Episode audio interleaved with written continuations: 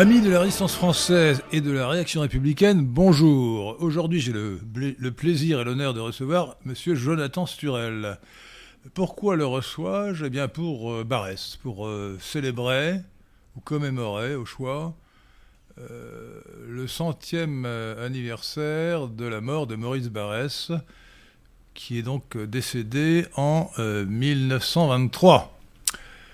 Il avait 61 ans, il était donc jeune. À l'époque, il est vrai qu'on mourrait plus jeune qu'aujourd'hui. Il était né en 1862, c'est-à-dire 4 ans après le coup d'État de Louis-Napoléon Bonaparte, futur Napoléon III. Et euh, ce grand écrivain, ce grand écrivain, euh, ce grand écrivain a une énorme influence politique et, littéraire. Et euh, c'est l'occasion pour moi non seulement de parler de Maurice Barrès, pour répondre à la question qui est celle de notre émission, Maurice Barrès peut-il être un maître à penser, mais aussi pour faire de la réclame à la délégation des siècles, la maison d'édition de Jonathan Sturel. Alors, euh, je, les, auditeurs ou téléspectateurs de Radio Athéna vont voir que j'ai mis euh, à l'écran, sur la table, euh, un livre de Maurras, c'est pas un livre de Barès qui peut surprendre, mais la raison est simple, c'est que j'avais déjà euh, dans ma bibliothèque les livres de Barès qui ont été édités ou réédités par la délégation des siècles de Jonathan Sturel. Et en revanche, je n'avais pas ce livre de Maurras, et j'ai voulu le mettre en évidence parce que il est génial. Il est vraiment génial, et de plus, bon marché. 7 euros, euh, Jonathan Sturel casse les prix. Euh, et vraiment, lisez-le. C'est un livre sur Napoléon. Euh, Napoléon pour la France ou contre la France. Et je dois dire que là, euh, j'ai été ébloui par l'analyse de, Charles Maurras. Euh, vous savez peut-être que je n'ai pas une, estime infinie pour Charles Maurras. J'ai fait une vidéo qui s'intitule Oubliez Maurras, que je vous conseille de voir. Mais je n'ai rien à retrancher à cette vidéo. J'aurais peut-être à rajouter justement tout le bien que je pense de cette analyse de Napoléon et de son bilan. Mais c'est un autre sujet que celui de Barès. Cela dit, euh, ça m'amène quand même à parler de la délégation des siècles. Euh, J'avais noté les livres publiés déjà par votre maison d'édition, euh, Jonathan. Livre de Maurice Barès, donc Les Déracinés, La colline inspirée, L'appel aux soldats, Leur figure, La grande pitié des églises de France et Autour de Jeanne d'Arc. En ai-je oublié? On ne croit pas que vous en ayez oublié. Ça fait, cela fait 1, 2, 3, 4, 1, 2, 3, 4, 5, 6 livres. 6 livres euh, que j'avais presque tous déjà chez moi, mais sauf, euh, sauf autour de Jeanne d'Arc. Mais vous n'avez pas, pu, vous n'avez pas encore édité euh, L'Union Sacrée, qui d'ailleurs n'est peut-être pas le plus important de ces livres. Hein. Alors,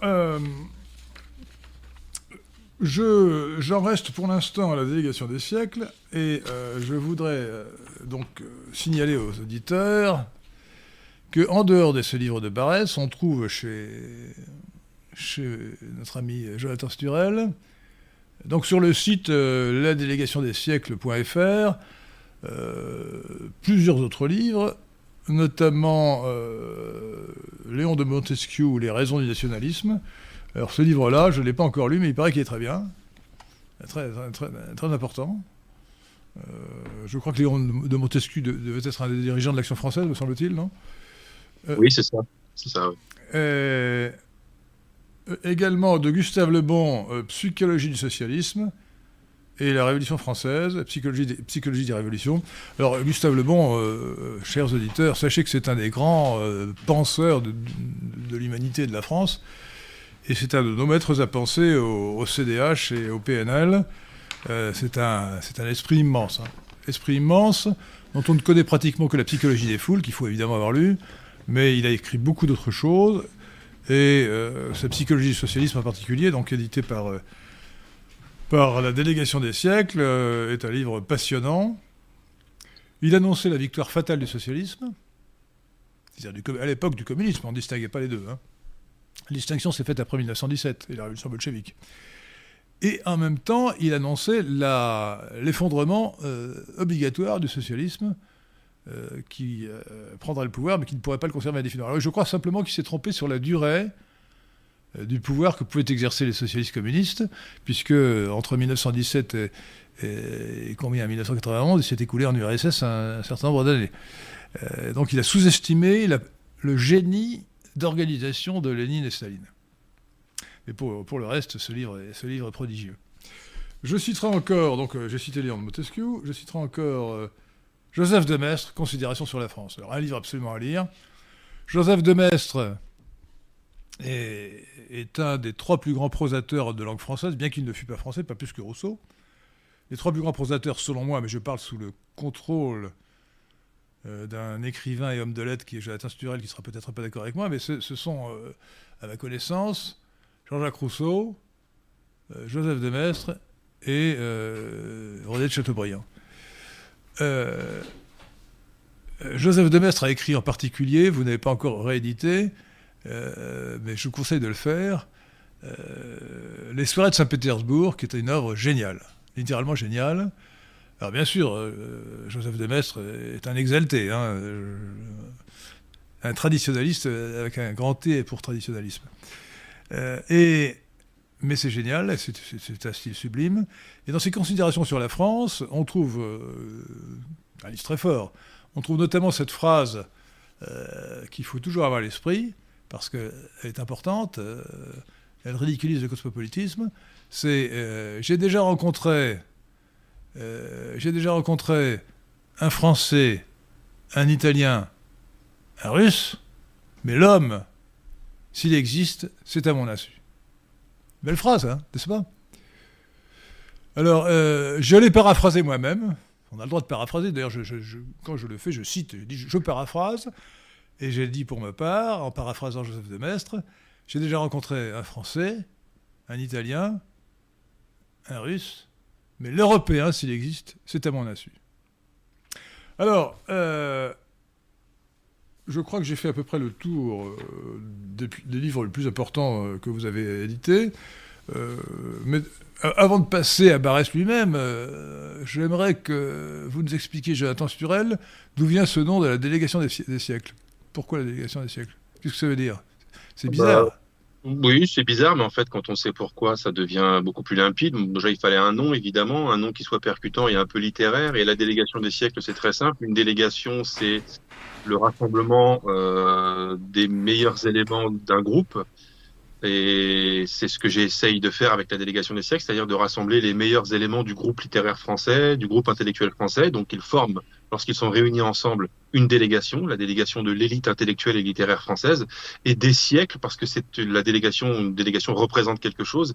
Et en l'occurrence, ce que cette délégation-ci représente, c'est les siècles qui nous se sont écoulés jusqu'à nous et qui sont euh, le temps pendant lequel euh, cette élite s'est exprimée. Donc c'est la délégation des siècles. Voilà ce que cela signifie, euh, la délégation des siècles.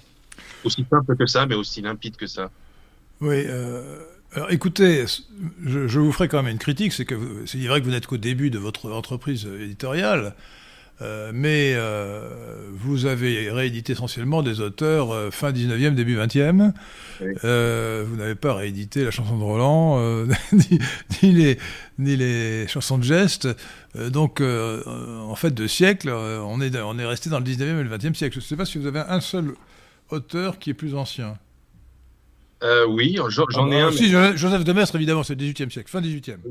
Évidemment, et euh, il y en a un autre aussi que vous n'avez pas cité. J'ai euh, réédité une biographie, enfin c'est quasiment une agiographie, mais c'est une biographie du chevalier Bayard par celui qu'on a appelé le loyal serviteur, qui s'appelait en réalité Jacques de Maille, et qui était compagnon d'armes du chevalier Bayard et qui a écrit la très joyeuse, plaisante et récréative histoire du gentil seigneur de Bayard. Donc là, ça nous emmène au XVIe siècle, donc on a fait un bond en arrière de trois siècles par rapport à Barès. Et j'ai même considéré, enfin j'ai même publié quelque chose de beaucoup plus ancien. C'est une vie de Saint-Martin par euh, Sulpice Sévère, qui était lui-même contemporain. C'est vrai, j'avais noté ça. Ouais, c'est vrai. Donc, finalement, les siècles, euh, d'autres siècles que le 19e et le 20e sont représentés. Oui, mais alors, euh, est-ce que ce sont des siècles français ou est-ce que vous comptez rééditer, je ne sais pas, l'Iliade Vous serez en concurrence évidemment avec beaucoup d'éditeurs ou le Mahabharata, enfin je ne sais pas, mais... non, non, bah non, non, parce qu'en fait, si vous voulez, euh, l'objectif, qui, l'un des principaux objectifs de la délégation, mais qui n'est pas le seul, c'est de remettre en circulation des textes qui ne le sont pas assez.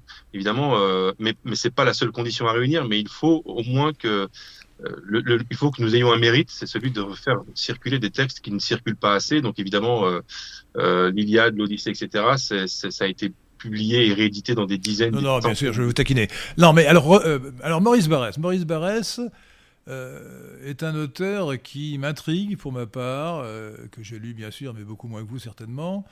J'étais très frappé par Les Déracinés notamment, euh, que je vous conseille aussi de lire. C'est un roman superbe et très instructif, notamment avec sa, critique du kantisme, de la philosophie d'Emmanuel Kant, qui est en quelque sorte une source intellectuelle et philosophique du déracinement. Mais j'ai du mal à en faire un maître à penser. Vous, pensez-vous, alors vous pouvez réserver votre réponse pour la fin de l'émission euh, dans deux heures, euh, dans une heure et demie. Mais euh, pourquoi, visiblement, vous, vous, passionnez pour Barès puisque vous avez réédité ses livres oui, je me... Est-ce que seulement, est-ce que c'est pour alors parce que vous êtes un peu ambigu, Jonathan Sturel. Vous êtes à la fois homme de lettres, vous vous intéressez à la littérature. D'ailleurs, j'aurais dû, j'aurais dû parler de vos propres ouvrages, excusez-moi, mais qui ne sont pas édités chez vous. J'ai l'impression édités chez vous. vous. vous. avez écrit récemment un, un, roman euh, qui s'appelle euh, Mon arrière-grand-père, quelque chose comme ça, non? Non, qui s'appelle L'arrière-petit-fils. Ah, pardon, L'arrière-petit-fils.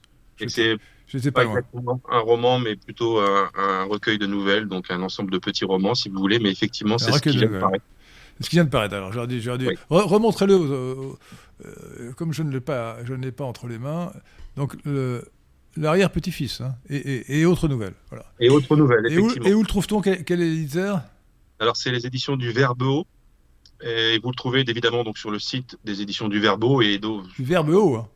Du Verbe Euh, et vous le trouvez notamment sur le site de l'éditeur, évidemment sur d'autres sites, sur d'autres plateformes, mais euh, c'est toujours plus avantageux pour l'éditeur de se le faire commander directement chez lui. Donc si vous voulez l'acquérir, le mieux étant idéalement de, de, de l'acquérir sur le site de l'éditeur et sinon dans des librairies amies et en dernier recours euh, à la FNAC dans ce livre qui s'appelle donc, enfin ce livre, pardon, ce recueil de nouvelles, oui, ce recueil de nouvelles, qui s'appelle euh, L'arrière-petit-fils et autres nouvelles, y a-t-il autre chose que de la littérature? Vous me direz que c'est suffisant. y a-t-il un message politique, idéologique, moral, philosophique? Non, non. Ou bien simplement c'est de la littérature? Est-ce que vous recherchez la beauté ou autre chose que la beauté? La beauté littéraire? Mais j'essaye de faire comme Barès sans prétendre l'égaler et encore moins le dépasser, mais c'est-à-dire de faire de la littérature, c'est-à-dire de, de, la chose littéraire, mais qui ne soit pas de la littérature de pur divertissement, c'est-à-dire je préfère faire une littérature de laquelle on ressort euh, grandi sur certains points de notre propre être. Euh, et non pas une littérature de pur divertissement qui nous aura occupé une heure, deux heures, trois heures, quatre heures et euh, que l'on aura oublié une heure après. Donc en fait, oui, la littérature que j'essaye de faire, c'est de la littérature, ce n'est pas de l'essai, mais euh, je mets dedans des sensibilités, je mets dedans des inspirations, des aspirations, je mets de la nostalgie, de la mélancolie, je, rappelle des, des, des paysages français qui ont malheureusement disparu. Et l'idée que j'ai de la littérature et ce que j'ai essayé de faire dans ce recueil, c'est que effectivement l'auteur, pardon, le lecteur lorsqu'il a terminé le livre, se disent j'avais des j'avais quelque chose en moi et ce quelque chose a été arrosé par ce livre comme une plante ou comme une fleur. Voilà ce à quoi euh, j'aspire. Donc c'est évidemment littéraire, mais ce n'est pas directement et frontalement intellectuel comme pourrait l'être un essai. Mais en tout cas, il y a matière à réfléchir sur des grands thèmes. Par exemple, il y a une nouvelle qui se concentre sur le, le thème de la, du deuil et de la mort, une autre sur la filiation, une autre sur l'ambition débridée. Donc voilà, ce sont des thèmes euh, humains, euh, des thèmes aussi religieux, des thèmes euh, pas métaphysiques, mais voilà, des grands thèmes qui font tenir un homme debout et qui, lorsque cet homme se met au contact et en compagnie de ce genre de thème, normalement en ressort grandi. C'est ce que j'essaye de faire en fait. Très bien. Alors, revenons à Maurice Barrès. Maurice Barrès, je, le rappelle pour les auditeurs qui sont arrivé après le début de l'émission, euh, est mort en 1923 et donc nous célébrons son euh, centenaire, le centenaire de sa mort. Nous célébrons son souvenir. Alors, euh, faut-il l'admirer en tant que écrivain, grand, grand écrivain, ça certainement, mais aussi en tant que penseur politique? Jonathan Sturel, qu'en pensez-vous? Bah, Quel est votre avis? Bien sûr. Alors à cette question, je vais faire une réponse qui est à la fois très simple et à la fois un minimum développée. Euh, il fut un temps où j'étais plus jeune, et c'est notre lot à tous d'avoir été plus jeune. Et lorsqu'on est plus jeune, on est beaucoup plus idéaliste. Et lorsque l'on recherche un maître... Je, vous, je, vous, arrête. Euh, je n'ai jamais été aussi idéaliste qu'aujourd'hui. Et pourtant, j'ai 74 ans. Donc je vous rassure, l'idéalisme chez tous les esprits ne, ne se réduit pas avec l'âge. bon, d'accord. Bah, alors, je vais néanmoins préciser ce que j'appelais l'idéalisme. C'est peut-être pas la même chose dont on parle. En tout cas, lorsque j'avais 20 ans, par exemple, j'étais alors idéaliste en l'occurrence et un peu rêveur, si vous voulez, et euh, je cherchais dans le panthéon des maîtres celui avec lequel je serais intégralement d'accord sur la moindre idée, sur la moindre. Impossible. C'est impossible et c'est impossible. Donc j'ai compris avec la sagesse qui vient, elle, avec le temps, euh, qui vient davantage avec le temps, j'ai compris que si je pouvais au moins trouver dans le panthéon des maîtres français quelqu'un dont je me rapproche sur les grands thèmes et sur les grands sujets, ce sera déjà euh, beaucoup.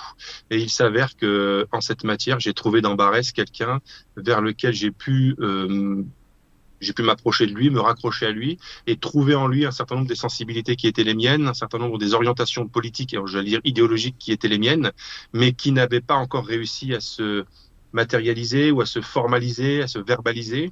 Et grâce à Barès qui avait pensé avant moi, 100 ou 150 ans avant moi, aux questions que je me posais moi-même beaucoup plus tard, j'ai pu, à la lumière de son esprit affûté et de sa plume aiguisée, euh, affûter et aiguiser mes propres idées, mes propres sensibilités. Donc, si c'est la définition que l'on donne d'un maître, j'ai trouvé dans Barès un maître en cela qu'il m'a aidé à me situer moi-même dans ce que je pensais, mais qui, avant que je lise Barès, n'était était plutôt un fratras ou quelque chose qui était surtout oui, mais de, pour prendre, pour prendre passion.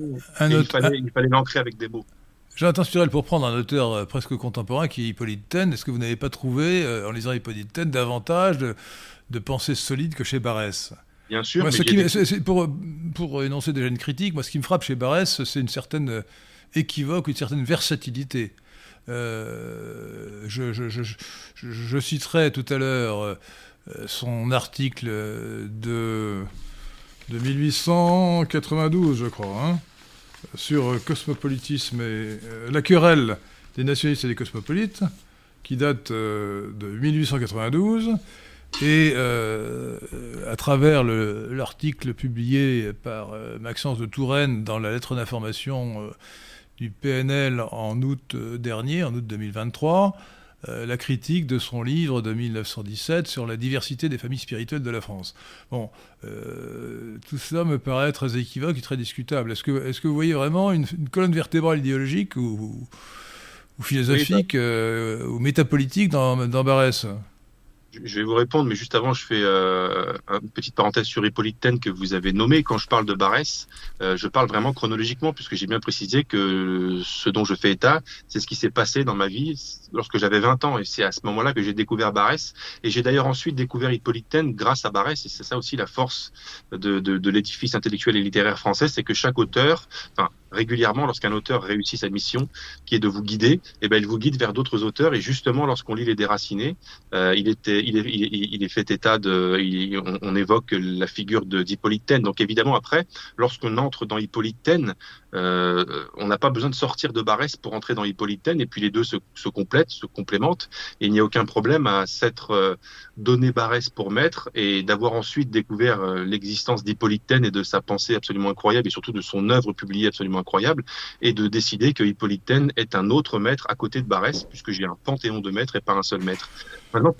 moi, j'ai aussi un panthéon de maîtres, enfin, avec mes amis du CDH, Carrefour de l'Horloge, du PNL, Parti National Libéral, j'en ai, j'en avoir énoncé une dizaine.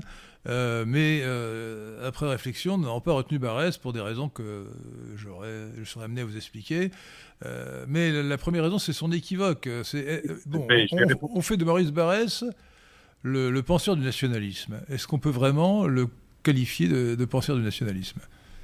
Alors, pour répondre à cette question justement sur le fait que Barès serait équivoque ou alors qu'il serait parfois sur des positions qui peuvent nous surprendre, moi ça ne me dérange pas que Barès soit sur des positions qui peuvent nous surprendre. Et au contraire, je dirais le fait que Barès, surtout dans ses jeunes années et un peu après le Barès d'avant la maturité définitive, ait testé différentes options de sensibilité, différentes options même spirituelles et même différentes options intellectuelles pour aboutir finalement à être euh, l'homme du nationalisme, c'est intéressant parce que ça, veut, ça, ça nous indique que lorsqu'un homme de cette trempe intellectuelle et de cette sensibilité cessait à différents courants, finalement, celui qui le retient, celui qui a sa faveur, c'est le nationalisme. Pour moi, ça veut dire que c'est une victoire du nationalisme sur les autres courants. Et je n'y vois pas une contradiction, surtout que Barès, c'est un homme qui a vécu une soixantaine d'années, qui plus est à une époque où il y avait un tel foisonnement artistique, culturel, intellectuel. Il n'est pas étonnant que dans ces conditions de foisonnement suprême, un homme, à un moment donné, qui était très intéressé par un peu tout, se soit cherché. Et effectivement, Barès s'est un peu cherché, il s'est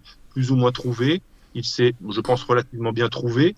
Et euh, le fait qu'il ait eu parfois des positions qui paraissaient contredire les autres ne me donne pas l'impression que c'est équivoque ou que cela fait de lui un personnage sans colonne vertébrale. Ça me donne plutôt l'impression d'un homme qui avait une sensibilité ou alors. Alors, rentrons, rentrons dans le vif du sujet. Il a commencé son œuvre littéraire euh, à partir de 1882 par une trilogie qui s'appelle Le culte du moi. C'est bien ça. Alors cette trilogie euh, présente un, fait l'éloge hyperbolique de l'individualisme que je qualifierais d'anarchique. Donc je vois pas comment on peut être à la fois individualiste à ce point euh, et, et, nationaliste. D'autant plus qu'il n'était pas libéral. Alors il était à la fois individualiste et, antilibéral. Il était, il était pétri de contradictions. Ce n'est pas contradictoire d'être individualiste et nationaliste parce qu'il ne l'a pas été en même temps. Il a d'abord été nationaliste, euh, pardon, il a d'abord été individualiste. Lui, il, parlait plutôt d'égotiste, d'égotisme. Il était plutôt cela dans un premier temps, c'est-à-dire dans sa jeunesse, au moment où véritablement il se cherchait. Et c'est lorsqu'il avait testé cette, cette option entre guillemets qu'il en a retenu qu'une partie finalement, en se disant que c'était, il l'admet lui-même dans ses cahiers, que son égotisme euh, de, des débuts, de ses débuts littéraires et de ses débuts intellectuels euh, relevait beaucoup du, du, du, du de, de caprice d'enfant. Donc, il y a pas Vous êtes d'accord que le culte du moi est incompatible avec le culte de la nation. Le culte du moi, ça veut dire que s'il y a une guerre, on va déserter pour ne pas se faire tuer euh, sur le front. C'est l'inverse du patriotisme, le culte du moi. Euh, qu'on ait, qu'on ait une bonne opinion de soi-même, c'est partagé par beaucoup de gens. Euh, qu'on veuille être libre, oui, défendre la liberté individuelle, c'est partagé par tous les libéraux, mais il n'était même pas libéral, il était socialiste. Oui, d'accord, mais oh, cher Henri, il faut vraiment que vous inscriviez chacune des étapes de, du parcours de Barès dans son contexte chronologique. Il a été égotiste quand il était très très jeune et il a ensuite été nationaliste et ce n'est pas le seul littérateur français ni le seul intellectuel français qui a suivi un parcours similaire. Hein. On a déjà, enfin j'ai déjà parlé de Peggy sur les antennes de Radio Athéna et vous, vous aviez cité son nom, etc. pour dire que vous aviez de la sympathie pour lui et euh, effectivement il en méritait, euh, il en méritait. Mais c'est aussi quelqu'un Peggy qui a qui a, qui, qui, à un moment donné s'est roulé dans la fange des pires Oui, oui mais Peggy est un personnage qui suscite euh, la sympathie et, l'admiration pour sa, qualité littéraire, sa, sa, sincérité. Euh, voilà ce que m'inspire Peggy.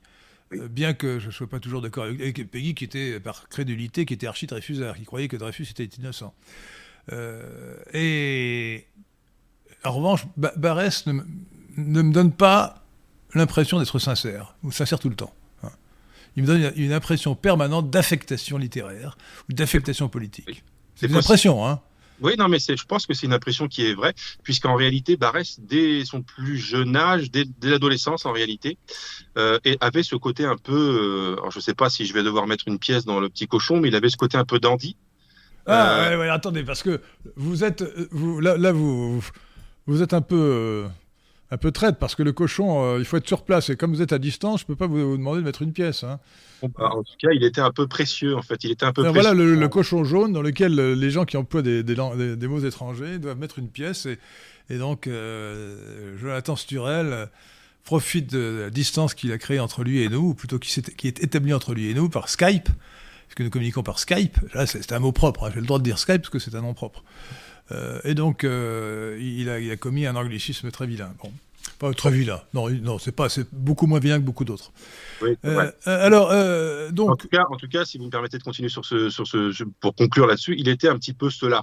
Donc, il était un petit peu précieux, en effet. C'est qu'en fait, c'est quelqu'un qui, non pas avait une autre opinion de lui-même. Si, mais... Si, si, si, Oui, bon, évidemment qu'il en avait une, mais, tous les grands hommes en, ont une. Et je pense que c'est ce qui fait qu'ils deviennent des grands hommes, puisqu'ils travaillent à le devenir. Et il faut avoir une autre opinion de soi-même pour travailler à devenir un grand. Je ne sais pas si Peggy n'était pas modeste. Hein. Écoutez, Peggy était modeste, je pense. Hein.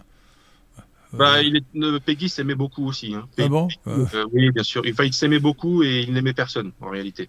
Et quelqu'un. Bah, vous le connaissez mieux que moi, mais il me donne une impression. Mais écoutez, c'est subjectif. Hein, je n'ai pas analysé. Oui, bien sûr. Mais bon, Peggy, c'est encore un, personnage encore très singulier. je ne sais plus qui a dit ça, mais c'est quelqu'un qui avait connu Peggy de son vivant, qu'il avait même fréquenté et qui disait personne n'avait grâce de Peggy, en réalité, parce qu'il était beaucoup trop exigeant, sauf un homme. C'était un jeune homme, c'était Alain Fournier, euh, futur auteur du Grand Maulne avant de mourir. Et c'est à peu près le seul, la seule personne qui avait grâce aux yeux de Peggy. Donc en fait, Peggy était un révolté. qui était un bon écrivain, ouais. Alain Fournier. bien sûr, c'était, mais il aimait aussi euh, sa qualité de, de, de, français pur entre guillemets. Mais bon, pour en revenir euh, à la colonne vertébrale de Barès, moi, je vais me répéter, mais j'aime bien l'idée que Barès ait commencé égotiste ou individualiste pour finir nationaliste, parce que ça veut dire qu'il a expérimenté l'égotisme ou l'individualisme, si vous voulez. Il a, il a, il a, a expérimenté le, moi et euh, il en est arrivé néanmoins à la conclusion que ça ne suffit pas et que ce moi doit à un moment donné se fondre dans la. Alors, la critique fondamentale que je ferai sur ce point à, Maurice Barrès, euh, une, patché, euh, je le dis en italien, enfin, euh, qu'il repose en paix, c'est qu'il il aurait pu arriver au libéralisme, au bon libéralisme, hein, liberté individuelle et droit de propriété, euh, le vrai, euh, par euh, son individualisme, et faire une synthèse avec le nationalisme qui aurait donné le national-libéralisme dont nous nous réclamons ici. au contraire, il était socialiste. Il était socialiste, alors pas marxiste, hein, il se réclamait plutôt de Proudhon que de Marx, mais il était socialiste. Il était, il était pour. Euh, est-ce qu'il était pour la collectivisation complète des biens de production? Je, je, ne suis pas sûr. Mais en tout cas, il était pour une large politique socialiste, euh, de confiscation, euh, de, restriction des droits de propriété, ainsi de suite. Et, dans, son, dans le livre que Maxence de Touraine a commenté, donc la, la, diversité des familles spirituelles de la France, Barès dit tout le bien qu'il pense des socialistes. Alors, les socialistes sont par définition euh, les, apôtres, si on peut dire, c'est presque un blasphème, de la lutte des classes. Donc de la division de la nation euh, entre les riches et les pauvres, les ouvriers et les patrons, et ainsi de suite. Euh, donc il y a là une faiblesse morale et intellectuelle que je vois chez, chez Barès, qui n'a pas su faire la synthèse entre nationalisme et libéralisme. Oui, c'est vrai. Bon, bah, moi, je vais faire ce que je fais généralement dans ces cas-là, mais c'est pas une pirouette, c'est remettre dans son contexte. Et c'est vrai que. Ah, c'est trop facile, là, remettre dans son contexte. Ah oui, c'est vrai. C'est un, peu une pirouette, mais néanmoins, néanmoins, en fait. vous, vous, contextualisez comme un homme de gauche. Hein. non, non, non, mais, non, mais il faut, il faut, à un moment donné, il y a des, il y a des éléments de contexte qui expliquent euh, que, que, tel homme a dit telle chose plutôt que tel autre. Mais justement, dans le, la trilogie du culte du moi, donc la première trilogie de Barès, je ne sais plus dans lequel des trois tomes, il euh, fait euh, justement, alors pas un comparatif, mais entre le, le socialisme à la française comme je crois qu'il l'appelle, celui plutôt effectivement de Proudhon, qui est un, un, socialisme un peu rêveur et un peu naïf, un peu utopiste, mais qui n'a pas de prétention euh, en réalité ni politique ni scientifique, et il l'oppose justement au socialisme allemand, et à Marx notamment, qu'il euh, qualifie de, de, socialisme impropre à satisfaire l'humanité parce qu'il est beaucoup trop mécaniste, il est beaucoup trop chiffré, il est beaucoup trop euh, euh, loin des voilà. Donc en fait, quand vous, vous dites, excusez-moi, quand vous dites que Proudhon n'est pas scientifique, il est autant et même plus que Marx. Marx était pseudo-scientifique. Hein. C'est l'opposition du socialisme utopique de Proudhon du socialisme scientifique euh, de Marx. C'est une, c'est une une théorie de Marx, une théorie de, propagande inventée par Marx. Hein. Euh, le, marxisme est complètement pseudo-scientifique, cette théorie de la valeur travail n'a aucun c'est absurde et ainsi de suite. Hein. Alors je vais, je vais, reformuler, je vais dire les prétentions scientifiques de Marx. Ah oui, je préfère, je préfère. Euh, mais c'est d'ailleurs ce que disait Barès, les prétentions, euh, le, marxisme ou le socialisme allemand avait des prétentions scientifiques de d'enrichissement de l'homme qu'on ne retrouve pas dans le socialisme français, que Barès trouvait beaucoup plus euh, j'ai pas les mots qui me viennent malheureusement, mais il les trouvait beaucoup plus ouais, utopiste et puis surtout c'était le Barès de, la, de la prime jeunesse intellectuelle, donc qu'il se soit laissé emporter par des facilités lyriques et il faut absolument intégrer le facteur clé de la personnalité de Barès, c'est que Barès était un esprit lyrique.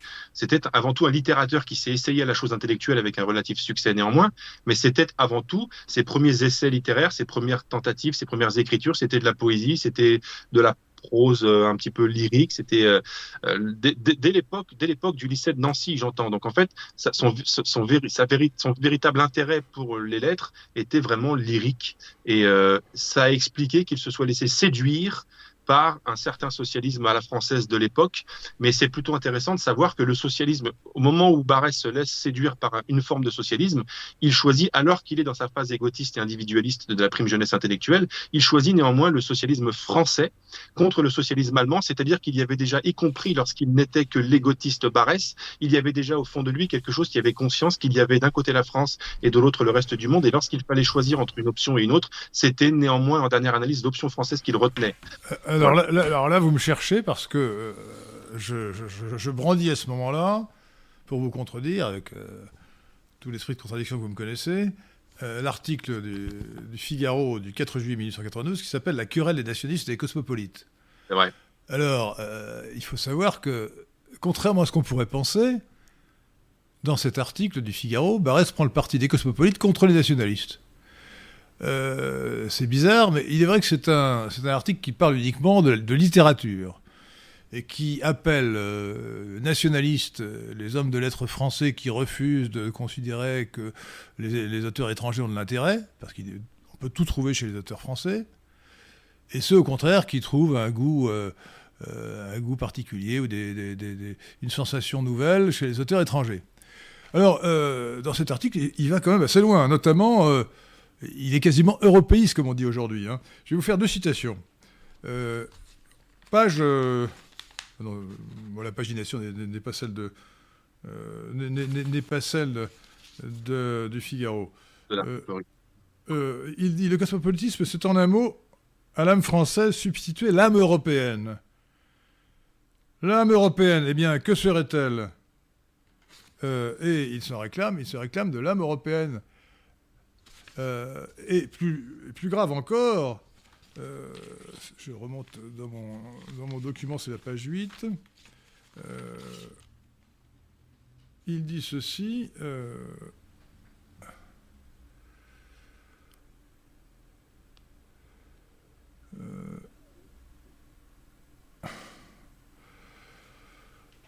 Vive l'Europe Oui. Vive la France cette, cette formule est incroyable, elle m'a fait bondir. Vive la France, elle est parfaite, mais surtout vive l'Europe. Non mais attendez, l'Europe n'existe pas. Bon, mais lui il croyait qu'elle existait. Euh, et, d'ailleurs, il continue par une métaphore culinaire de fort mauvais goût. Nos maîtres français sont des épiciers dont nous avons épuisé la boutique. Écoutez, franchement. Franchement. alors, il, s'en excuse juste après. Toutes ces métaphores culinaires sont bien, sont bien grossières. Ben oui, mais il fallait pas les employer alors. Hein. Bien sûr. cher Henri, je vais être obligé de vous porter la contradiction sur ce point, mais pas, pas totalement, mais en tout cas, euh, en, grande partie, l'article dont vous faites, euh, auquel vous faites allusion, effectivement, a été publié par Barès en 1892 dans le Figaro, et le titre a effectivement de quoi nous faire bondir, et je sais qu'il vous fait non, Non, le titre me fait pas bondir, c'est la, la, position de, de Barès par rapport au titre. Le titre, c'est la querelle des nationalistes et des cosmopolites. C'est une vraie querelle. Vous allez comprendre pourquoi je fais euh, allusion d'abord au titre, parce que le titre donne une impression qu'en réalité l'article va dissiper. Quand vous avez lu l'article, euh, après que vous soyez attendu à ce que le titre euh, vous apprenne autre chose, vous vous rendez compte que Bon, que dit Barès en réalité? Bon, encore élément de contexte. Il est dans un, il, vit à une époque où on commence à s'intéresser à la littérature étrangère, dans, notamment dans l'université française ou auprès des lettrés français, et notamment de la littérature russe. Il cite évidemment Tolstoï et Dostoïevski principalement. Il y a des gens qui considèrent à cette époque, des, des contemporains de Barès, qu'il est tout à fait intéressant et instructif d'aller puiser dans cette, enfin, d'aller lire cette littérature, notamment en l'occurrence russe et d'autres qui répondent mais il n'est pas utile d'aller lire cette littérature russe puisque dans la littérature française il y a déjà tout. Ceux qui disent cela dans la bouche de Barès, ce sont les nationalistes et ceux qui l'appellent les cosmopolites, ce sont simplement les gens qui disent on peut très bien euh, aller lire la littérature russe. Et quand on a lu l'article, qu'est-ce que Barès dit? Il dit évidemment, et il admet qu'il y a tout dans la littérature française, mais que ça n'interdit pas d'aller lire la littérature euh, de Dostoïevski, par exemple, parce qu'il dit une chose très intéressante, et ça c'est un élément de contexte qu'il faut absolument remettre euh, sur la table, c'est que au, moment où Barès parle, c'est le moment où, par exemple, un Zola est tout puissant et règne sur les lettres françaises.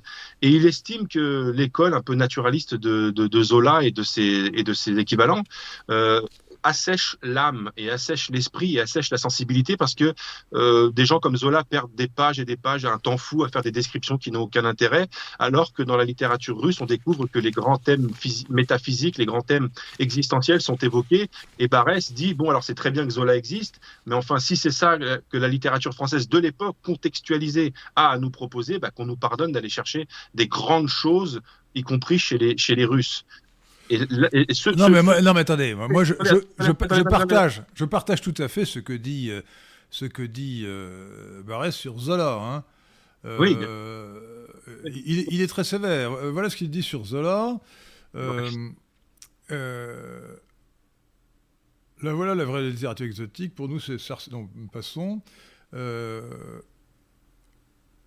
il reste l'intrigue d'un livre ou d'une pièce, c'est Zola lui-même le goût de la saleté pittoresque, l'abondance des détails oiseux, la perpétuelle exagération des traits, tout ce gros méridionalisme, voilà qui nous semble plus exotique l'angoisse, le frisson, la frénésie d'un Dostoevsky. Alors, il a raison, sa critique du naturalisme. Le, naturalisme de, Zola est en réalité abject, hein, mais je ne sais pas si c'est américaniste, si ça vient. Zola était d'origine italienne d'ailleurs. Euh, peut-être que Barès voulait, faire allusion au fait que Zola était d'origine italienne. Euh, mais la critique du, naturalisme ne signifie pas qu'il n'y a pas en France autre chose, et notamment Racine. Racine qui est au sommet de la littérature euh, française et mondiale, comme il le dit lui-même. Mais ce qui est un peu gênant dans cet article, c'est que euh, quand je le lis, je me dis, mais d'après Barès, je suis, je, suis, je suis cosmopolite parce que j'adore Dostoevsky. Dostoevsky, c'est extraordinaire. Il faut lire Dostoevsky. Non, mais cher Henri, cher Henri, en fait, là, le reproche que je fais à Barès, c'est d'utiliser avec beaucoup trop de légèreté le mot cosmopolite, parce qu'en réalité, ce qu'il appelle cosmopolite dans, dans, son, dans son livre. Dans son article euh, dans son article, par exemple, ça veut simplement dire littérature étrangère. Et moi, regardez, je suis français, j'ai absolument la conviction d'être français. Je me réclame même euh, de la pensée nationaliste. Je me déclare barésien.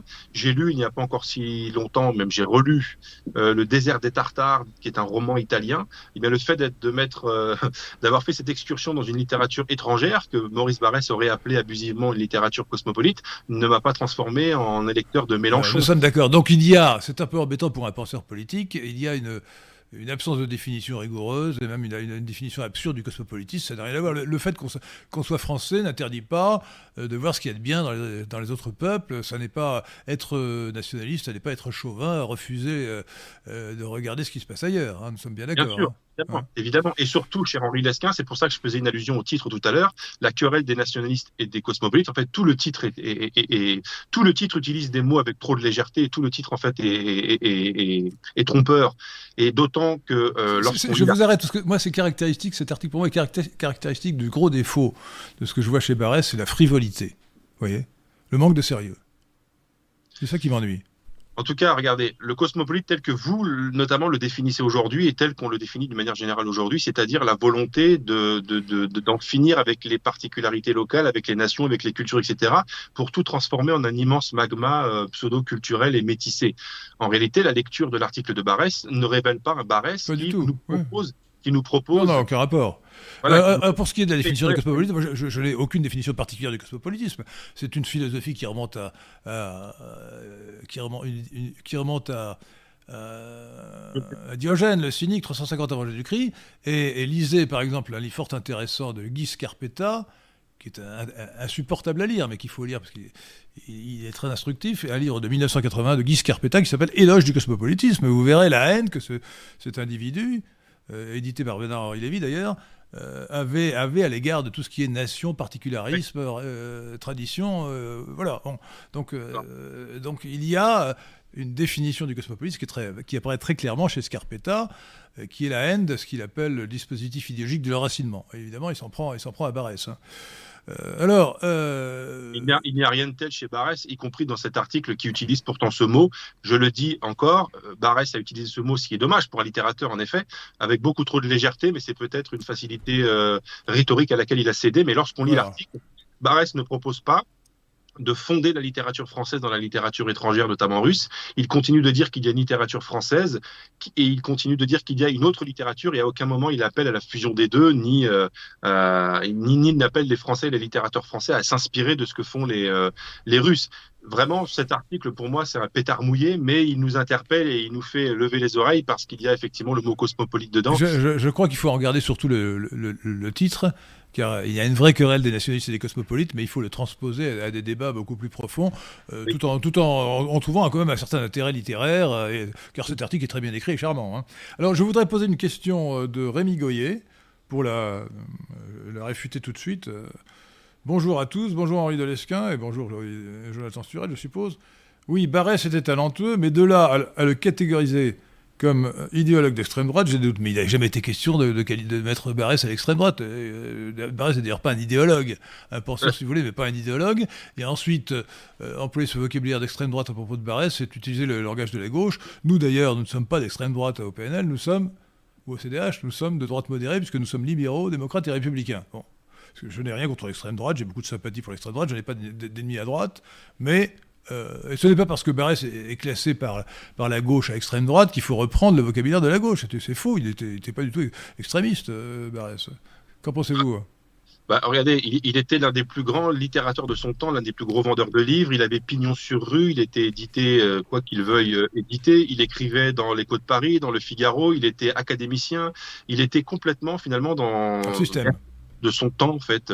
Donc c'est pas du tout quelqu'un qui à un moment donné, euh, il y a des gens dans l'histoire du XXe siècle en France qui ont euh, qui que l'on peut qualifier comme des agents de l'extrême droite, mais qui étaient complètement à la marge du système dans tout, qui n'étaient dans aucune institution, qui n'étaient dans rien en réalité, et qui étaient vraiment des marginaux. C'est peut-être cela qu'on peut appeler l'extrême droite, mais enfin Barrett, c'était euh, et puis bon Barrett.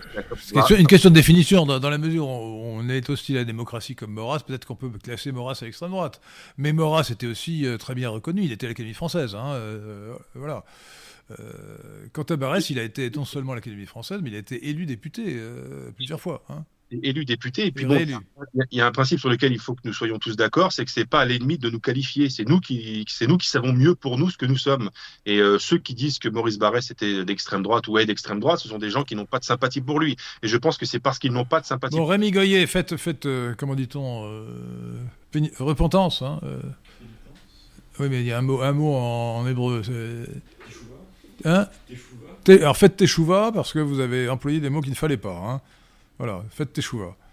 Euh, Pierre de Tirmont connaît mieux le, le, langage hébraïque que moi. Hein. Semblerait. Euh, pardon? Oui, peut-être. voilà. Euh, alors, l'enracinement. le thème de l'enracinement est important chez Barès. Est-ce que vous pouvez nous en parler? Bon, effectivement, il n'est pas un théoricien à proprement parler, mais il a, néanmoins mis des mots sur un certain nombre de sensibilités euh, et, et, et, d'inspiration. Et il est notamment le, concepteur, entre guillemets, mettons le théoricien si vous voulez, de la terre et des morts, du culte de la terre et des morts. Et ça, c'est typiquement euh, barésien en effet, c'est-à-dire de considérer que nous sommes, euh, nous sommes chacun individuellement la suite d'une série et que cette série va nous survivre. Donc nous ne sommes pas l'aboutissement euh, de, de, quoi que ce soit. Nous ne sommes qu'un passage, c'est-à-dire que nous avons hérité d'un ensemble civilisationnel, culturel, social. Nous avons hérité d'une culture et d'un pays. Ce que nous avons à faire lors de notre passage terrestre, c'est d'être à la hauteur euh, des enjeux pour pouvoir transmettre cet héritage à nos enfants.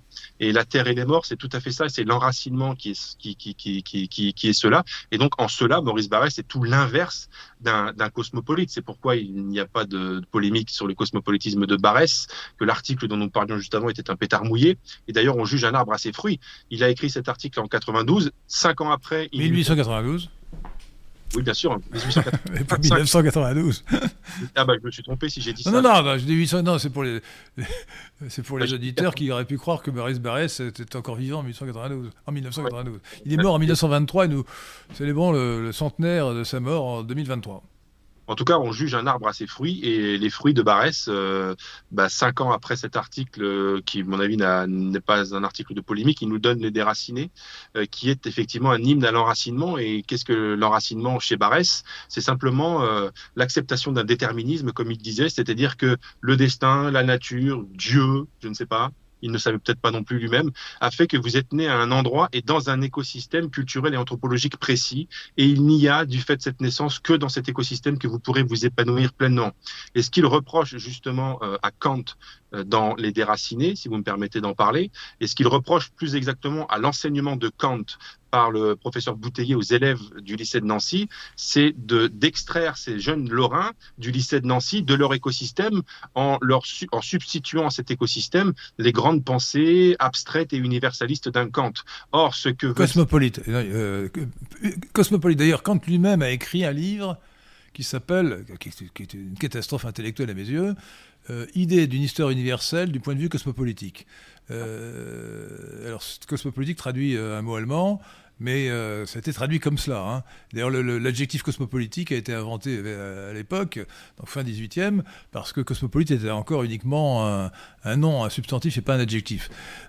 donc, on peut dire vraiment, oui, donc dans ce, dans ce livre, Kant euh, annonce qu'il y a un sens de l'histoire et que le, monde va devenir, enfin c'est vraiment euh, l'idéal cosmopolitique, que le monde, va l'idéologie cosmopolitique va devenir euh, un seul pays, un seul État. Nous, irions fatalement vers l'unité universelle. Bah, en l'occurrence, là, c'est vraiment la définition du cosmopolitisme. Et vous savez. Un, des, enfin, un des aspects, ce n'est pas la seule définition. Effectivement, mais, mais ça, c'est ce à quoi. c'est le mondialisme c'est ce à quoi aspirait aussi dans certains de ses textes un, Victor Hugo, par exemple. Ah bah non, mais Victor Hugo complètement cosmopolite. Victor Hugo d'ailleurs était pour les États-Unis d'Europe. Oui, voilà. Euh, Victor Hugo était, d'ailleurs, ça ça, nous, ça, nous, fait passer au nihilisme, il était contre la peine de mort. Oui. Hein, il était contre la peine de mort et euh, Jean-Louis Harwell, que nous avions invité autrefois au CDH, autrefois, ça fait deux ans, euh, pour parler de la peine de mort, a montré la mauvaise foi incroyable de, de, de Victor Hugo. Et à cet égard, il faut toujours, puisque nous parlons de la peine de mort, rappeler la, formule d'Alphonse Carr. Euh, je suis contre la peine de mort. À l'époque, elle n'était pas abolie, mais euh, il faudra l'abolir. Messieurs, avant de l'abolir, messieurs les assassins, commencez. Faites-le le premier. Et, donc oui, les souffrances des condamnés à mort me donnent moins de pitié que la souffrance de leurs victimes et des parents de leurs victimes. Pour en venir au déraciné, c'est très intéressant, mais pour en venir au déraciné, il euh, y a, peut-être beaucoup de gens, y compris dans nos milieux, qui n'ont pas compris des fois le, titre des déracinés et ils n'ont pas compris en réalité la critique de Barès contre Kant parce qu'il y a deux lectures possibles de critique, ou plus exactement deux niveaux de lecture. Ah bon? Moi, j'en ai qu'une. Excusez-moi, mais l'une des deux, l'un des deux niveaux m'a échappé. Bah, vous, allez comprendre. Il y a la critique de Kant en tant que philosophie, et donc c'est la critique philosophique d'un philosophe à laquelle Barès propose d'opposer une autre philosophie, donc philosophie contre philosophie, mais ce qu'il reproche plus exactement à son professeur Bouteiller, qui est en réalité, vous le savez sans doute, inspiré d'un personnage historique réel qui s'appelait Auguste Burdeau, et qui a réellement été euh, le professeur de Barès dans le lycée de Nancy, et les déracinés s'ouvrent sur les lycées de Nancy, et ce que Barès veut dire, au-delà de ce qu'est le kantisme, ce qu'il reproche à l'université de l'époque, enfin à l'enseignement de l'époque et à Bouteiller en particulier, c'est de venir enseigner le kantisme à des élèves qui n'étaient pas prêts pour le recevoir. Donc il y a la critique du kantisme comme philosophie et il y a aussi la critique de l'initiative euh, gouvernementale d'enseigner le kantisme euh, aux élèves. Je reviens à ça. Pourquoi les déracinés Pourquoi ce livre s'appelle Les déracinés? Les déracinés dont il parle, c'est le groupe de jeunes lorrains euh, que l'on découvre dans le chapitre premier des déracinés et qui sont effectivement tous lorrains. Or, dans la pensée de Barès et dans l'idée de Barès, lorsque vous êtes lorrain, mais vous n'êtes pas breton et vous n'êtes pas non plus anglais et vous n'êtes pas non plus basque et vous n'êtes pas non plus corse. C'est-à-dire que vous êtes attaché à un écosystème culturel et anthropologique. Or, l'enseignement du, de, de, de, la philosophie de Kant à ces élèves-là revient à venir à dire à ces élèves que ce ce qui constitue leur écosystème culturel n'a pas d'importance puisqu'il y a quelque chose de plus grand, de plus émancipateur, c'est l'universalisme de Kant. Donc ce que Barès ne voulait pas, c'est que l'on déracine ces jeunes Lorrains et l'acte de déracinement qui a été posé sur ces jeunes Lorrains, c'est de leur enseigner la philosophie de Kant. Voilà en quoi les élèves du lycée de Nancy du livre Les déracinés sont des déracinés, c'est parce qu'on leur a fait croire que être des Lorrains ne suffirait jamais leur épanouissement personnel et professionnel et qu'il fallait qu'ils aspirent à d'autres choses. Et c'est pourquoi le groupe de jeunes Lorrains monte à Paris. Parce que lorsque le professeur Bouteiller leur a mis ça dans la tête, eux se mettent dans la tête que les limites de la seule Lorraine ne leur suffiront jamais et qu'il faut aller vers des horizons beaucoup plus grands et ils montent à Paris, etc. Et on voit que... je, comprends que vous ayez refusé de monter à Paris pour cette émission. Hein. Non, Mais voilà, voilà, le sens, voilà le sens du mot déraciné dans le titre Les déracinés de Maurice Barrès. Et c'est vraiment ça, c'est typiquement, voilà. En fait, ce qu'il veut dire Barrès, c'est que lorsque vous êtes dans, lorsque vous êtes d'un écosystème, ce n'est pas par hasard et ce n'est, vous n'avez pas simplement hérité d'un passeport, vous avez aussi réalité, euh, hérité d'une réalité anthropologique qui vous vient de, de, de vos ancêtres, de, de plusieurs siècles d'hérédité et quelque chose dès la naissance en réalité se dépose en vous qui va faire de vous un futur lorrain. Et lorsque vous venez, que vous détachez ça, que vous déracinez cela, bah, ça a l'effet que ça produit de déraciner un arbre, c'est-à-dire un arbre lorsqu'il n'est plus dans son écosystème entre guillemets et lorsqu'il n'est plus dans sa terre, il va mourir. Eh bien, un petit Lorrain qui a été déraciné de sa Lorraine par les conseils, les très mauvais conseils du professeur Bouteiller, professeur euh, du, lycée de Nancy, a eu pour effet de, tuer ces petits Lorrains, c'est-à-dire de les, de les extraire de leur écosystème qui était, du point de vue de Barès, le seul écosystème dans lequel ils auraient pu s'épanouir. Alors, plusieurs remarques à, ce propos. Euh, premièrement, il faut lire Les Déracinés, c'est un très beau roman, et un roman passionnant, et un roman très instructif. Euh, deuxièmement, euh, ce que dit euh, Barès sur l'hérédité, l'identité formée par l'hérédité, c'est une vérité scientifique. Et je vous invite à lire sur notre, sur notre site lesquin.fr, l e s q u e nfr l'excellent article de Pierre de Tiremont intitulé Nous sommes nos gènes, qui est le compte-rendu, l'analyse, l'analyse critique d'un livre de Robert Plomin, c'est bien cela? Et vous verrez à quel point nous sommes déterminés par d'autres hérédités. Nous sommes nos gènes. D'ailleurs, c'est une. C'est un argument de plus contre l'avortement. C'est-à-dire que euh, dès que l'œuf est fécondé, euh, nous avons. Euh, l'être humain est formé avec son identité. Et pour un chrétien, avec son âme. Donc, quand on. Même une seconde après la fécondation, si on tue l'œuf fécondé, on tue un homme qui a son. On tue un être humain qui a son âme. Euh, voilà, donc, euh, donc de ce point de vue, l'avortement est un crime. Alors, euh, pour revenir au déraciné de donc il faut, il faut aussi bien comprendre la, critique de Kant. Emmanuel Kant est incontestablement, sur le plan intellectuel, un, grand philosophe. Hein. Et Arthur Schopenhauer en a, a retiré ce qu'il y avait de mieux, notamment dans, dans les fondements de la morale. Mais euh, justement, euh, les fondements de la morale vus par, euh, Kant sont spécieux, puisque la morale de Kant est fondée sur l'universalisation de, de, des principes. C'est parce que c'est bien, c'est parce que c'est universel que c'est bien. Mais c'est pas ça la morale. La morale, elle est fondée sur une tradition et sur une révélation. Si on a une religion, elle n'est pas fondée sur des principes abstraits qui seraient déductibles par la raison pure. Donc on est, euh, on est devant une théorie euh, qui aboutit à ce que Barrès s'appelle le déracinement, c'est-à-dire le détachement de la tradition. Euh, qu'en pensez-vous, Jonathan Sturel, sur, sur, Kant en particulier? Bah, bah, J'en dis que si tout à l'heure nous avions l'impression que dans la querelle entre les nationalistes et les cosmopolites sur le plan strictement littéraire, Barès, d'après vous, prenait le parti des cosmopolites. Ah non, c'est pas d'après moi, c'est évident, il le dit, enfin, c'est clair. mais bon, de ce qu'il appelle les cosmopolites qui n'étaient pas vraiment des cosmopolites. Voilà, voilà, donc c'est tout à fait autre chose. Par contre, dans la vraie querelle entre les nationalistes et les cosmopolites, c'est là, c'est là, dans la vraie querelle où, cette fois les mots ne sont pas utilisés avec légèreté, où, les le, mot nationalisme est bien employé et, cosmopolite, et, cosmopolitisme est bien employé. Donc dans la querelle entre, si vous voulez, Maurice Barès, auteur des Déracinés, et le professeur Bouteiller qui vient enseigner la philosophie de Kant aux élèves, voilà une vraie querelle entre nationalistes et cosmopolites. Et Maurice Barrès est strictement implanté dans le camp des nationalistes, puisque c'est ce Maurice Barrès. Donc c'est pour ça, j'en reviens encore à cet article de tout à l'heure, qui est vraiment un pétard mouillé, il n'y a pas vraiment lieu de s'inquiéter.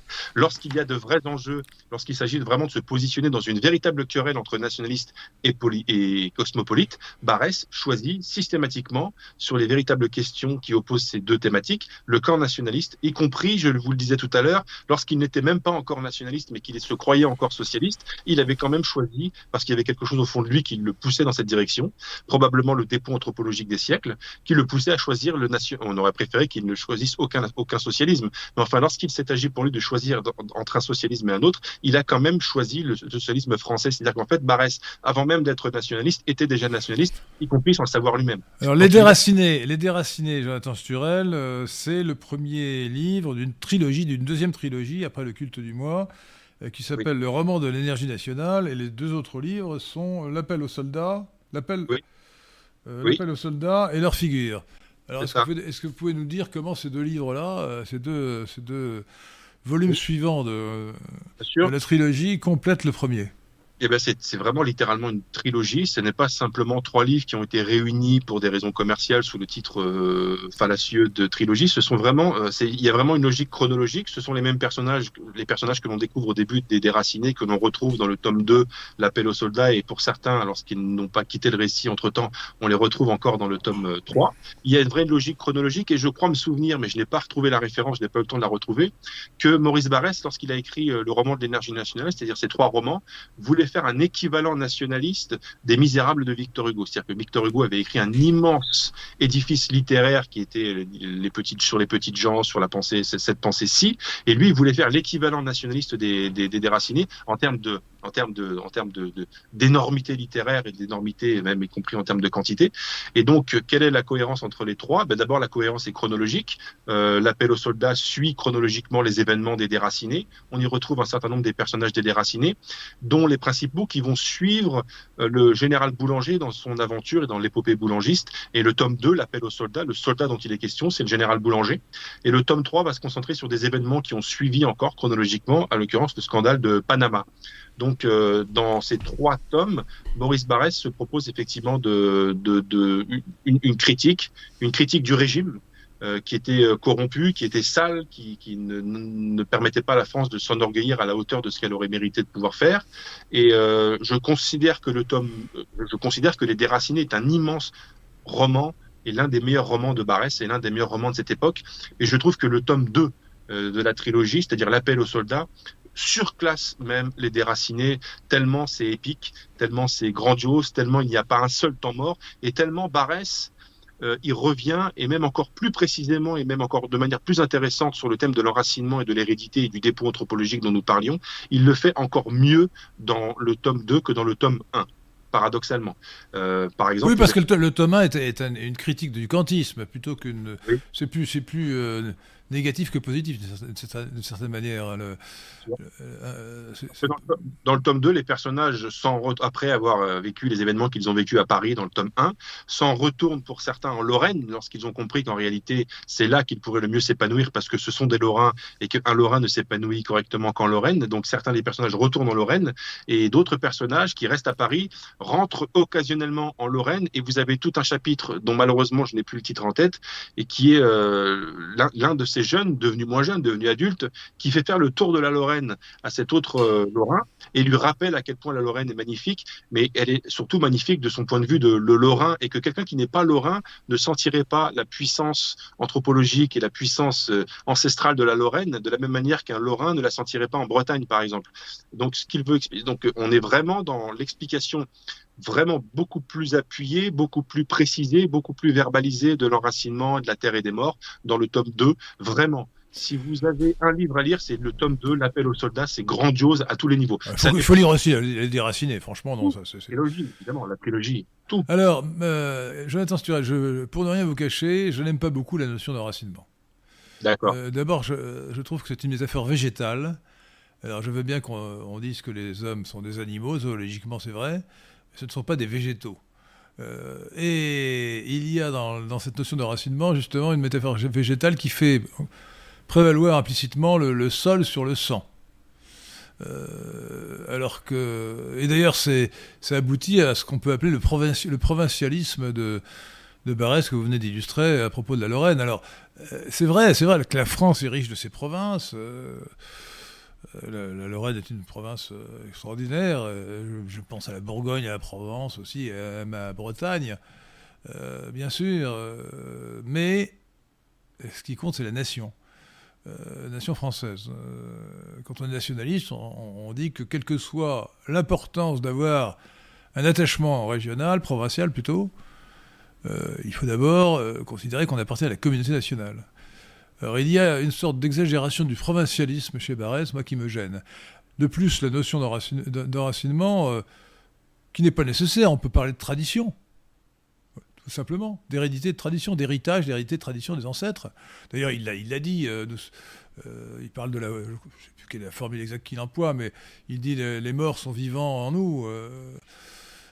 Et, puis ça aboutit à la catastrophe philosophique qui est le roman, le roman pardon, laissez-vous euh, l'œuvre, l'ouvrage de Simone Veil avec un W, hein, ne pas confondre avec l'autre, euh, personnage éminemment sympathique d'ailleurs, Simone Veil avec un W, mais qui a écrit un livre qui est pour moi d'une nullité extrême, euh, dont la réputation est inversement proportionnelle à la qualité. Hein. Euh, ne, perdez pas votre temps à lire L'enracinement de Simone Veil, qui d'ailleurs n'avait rien compris à la notion de racinement de Barès ou de qui, que ce soit, euh, qui en gros se résume au fait qu'elle voulait mettre les villes à la campagne pour parler comme Alphonse Allais. donc ça n'a aucun intérêt. Elle est d'ailleurs plus ou moins agnostique, c'est-à-dire absolument contraire à toute forme de racinement réel. Bon, mais je voulais dire un mot parce que un mot sur Simone Veil parce que la notion de racinement, quand on dit le racinement, on pense plus à Simone Veil aujourd'hui avec un W, je le répète pour la énième fois, qu'à Barès. Hein. Euh, donc s'il ne, ne, tenait qu'à moi, il aurait appelé son livre euh, Les décadents et pas les déracinés. Euh, et il n'aurait pas parlé d'enracinement, il aurait parlé de tradition, d'héritage et d'hérédité. Bon, Bon, d'accord. Ah, c'est pas seulement une question de vocabulaire. Hein. Non, bah, je faut chercher un petit peu la petite bête quand même. Ah non, non, non, non, non, non, c'est pas la petite bête. euh, moi, je pense que j'expliquerai le fait qu'il est appuyé sur, ce, sur cette notion d'enracinement et de déracinement euh, par le fait que je, ce que je disais tout à l'heure, c'était avant tout un, un, écrivain et un littérateur. Et donc, lorsqu'on n'est pas strictement un philosophe et un idéologue, et le philosophe et l'idéologue ne se soucient pas de bien nommer les choses, il suffit qu'elles soient, qu'elles soient nommées et ça lui suffit. C'est pour ça que généralement, la littérature, euh, la, philosophie pure, même Kant, même euh, même euh, Hegel, enfin c'est lourd et pesant à lire parce qu'en réalité ils ne font pas d'efforts stylistiques. Maurice Barrès était un écrivain et lorsqu'il a voulu verbaliser une pensée, une intuition ou un courant de pensée, il a fallu qu'il mette qu'il mette dessus un mot fort, un mot percutant et c'est aussi à cela que sert le langage et les mots. et lorsque l'on parle d'enracinement ou de déracinement, effectivement on se figure très bien la notion contradictoire entre l'arbre qui est enraciné ou la plante qui est enracinée, donc qui est solide sur ses bases et qui donc croît, vit et survit, et euh, l'arbre ou la plante qui est déraciné littéralement, c'est-à-dire retiré euh, de l'espace qui lui permet de vivre et qui meurt. Donc voilà, je pense que le mot permet de, de, de, de, de, bien signifier de quoi on parle. Donc, je suis pas trop, euh, je vais pas vous suivre sur cette querelle euh, de, vocabulaire. Et puis, euh, voilà, c'est ce que j'ai à répondre. Moi, ça ne me dérange pas. moi, quand j'entends Barès parler d'enracinement ou déracinement, je ne me figure pas l'être humain qui va l'écouter sous la forme d'un arbre ou d'une branche. Hein. Y a Puis personne, d'ailleurs. Ah si si si, l'enracinement, les racines, c'est ça, c'est végétal.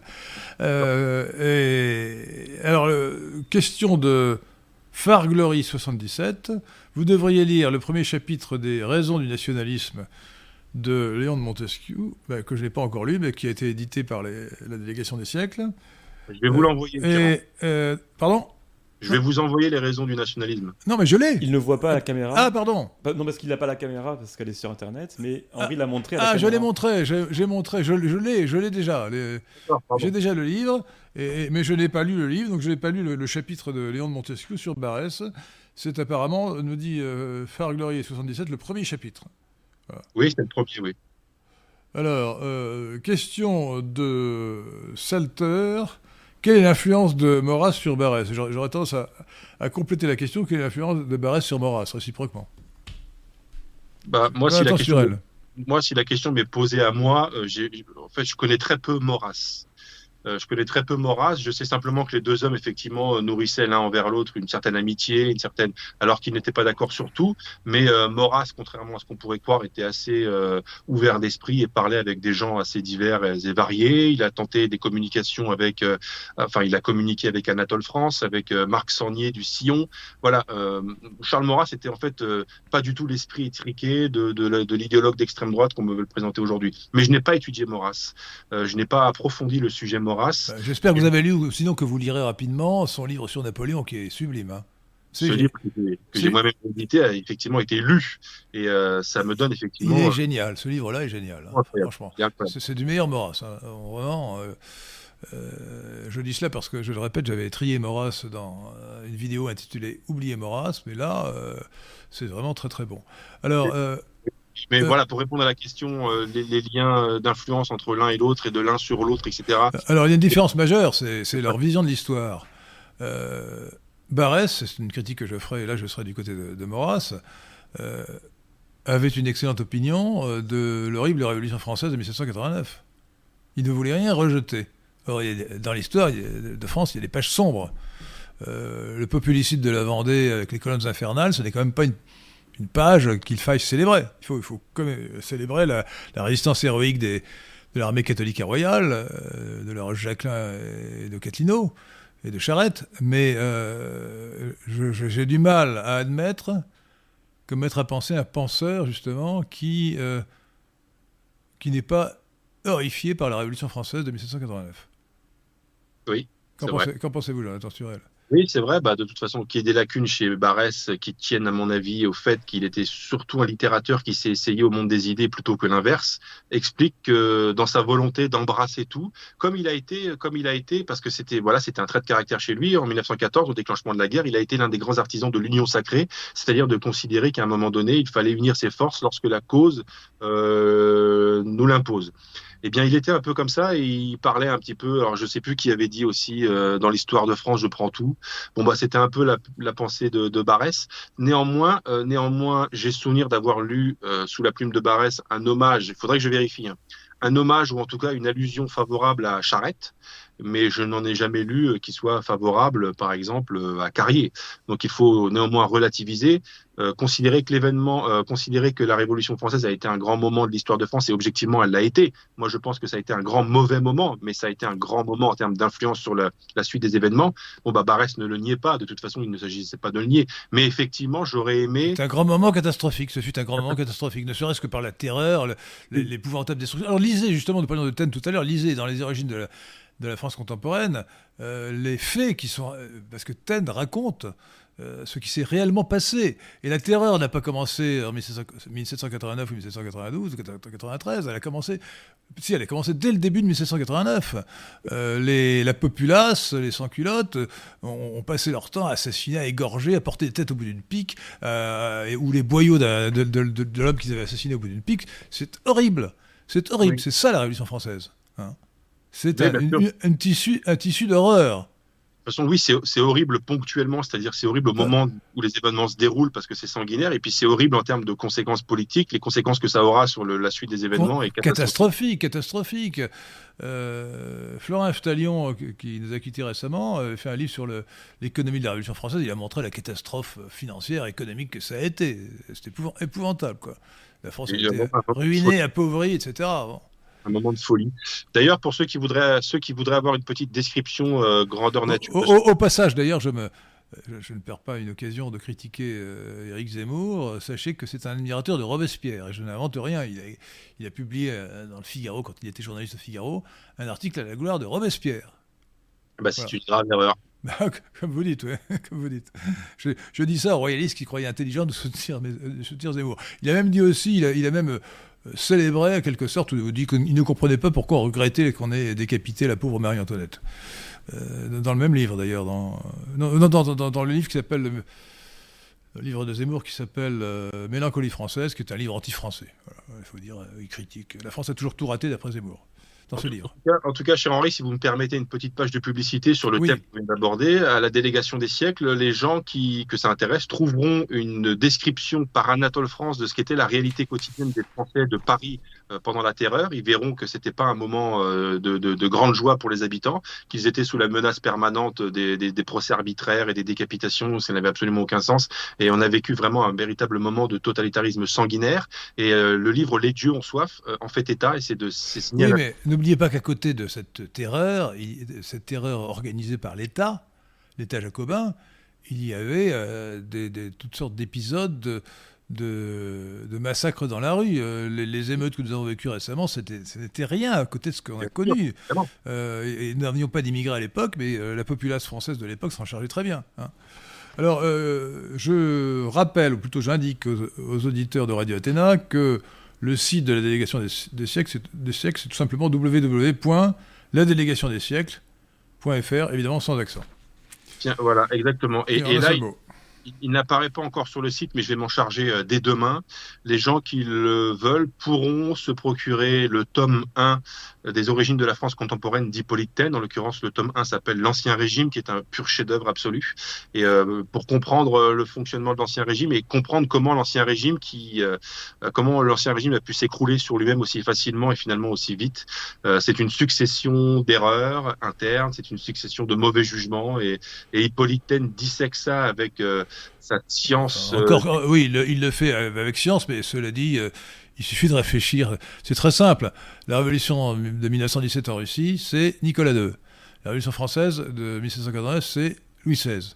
Mais il suffit d'imaginer qu'à la place de, Nicolas II, on a eu euh, Pierre le Grand ou Yvan le Terrible, qu'à la place de Louis XVI, on a eu euh, Louis XIV, euh, Louis XI ou Saint-Louis d'ailleurs, eh bien, il n'y aura pas eu de révolution. Donc, si vous voulez, ça tient, ça tient au, hasard, de, la génétique qui, a, qui, a, mis un incapable à la tête, de à la tête du régime. C'est d'ailleurs un, un, argument très fort contre contre euh, le royalisme, c'est que le royalisme nous a donné Louis XVI. Hein. Louis, XVI Louis XVI est le premier responsable de l'horrible révolution.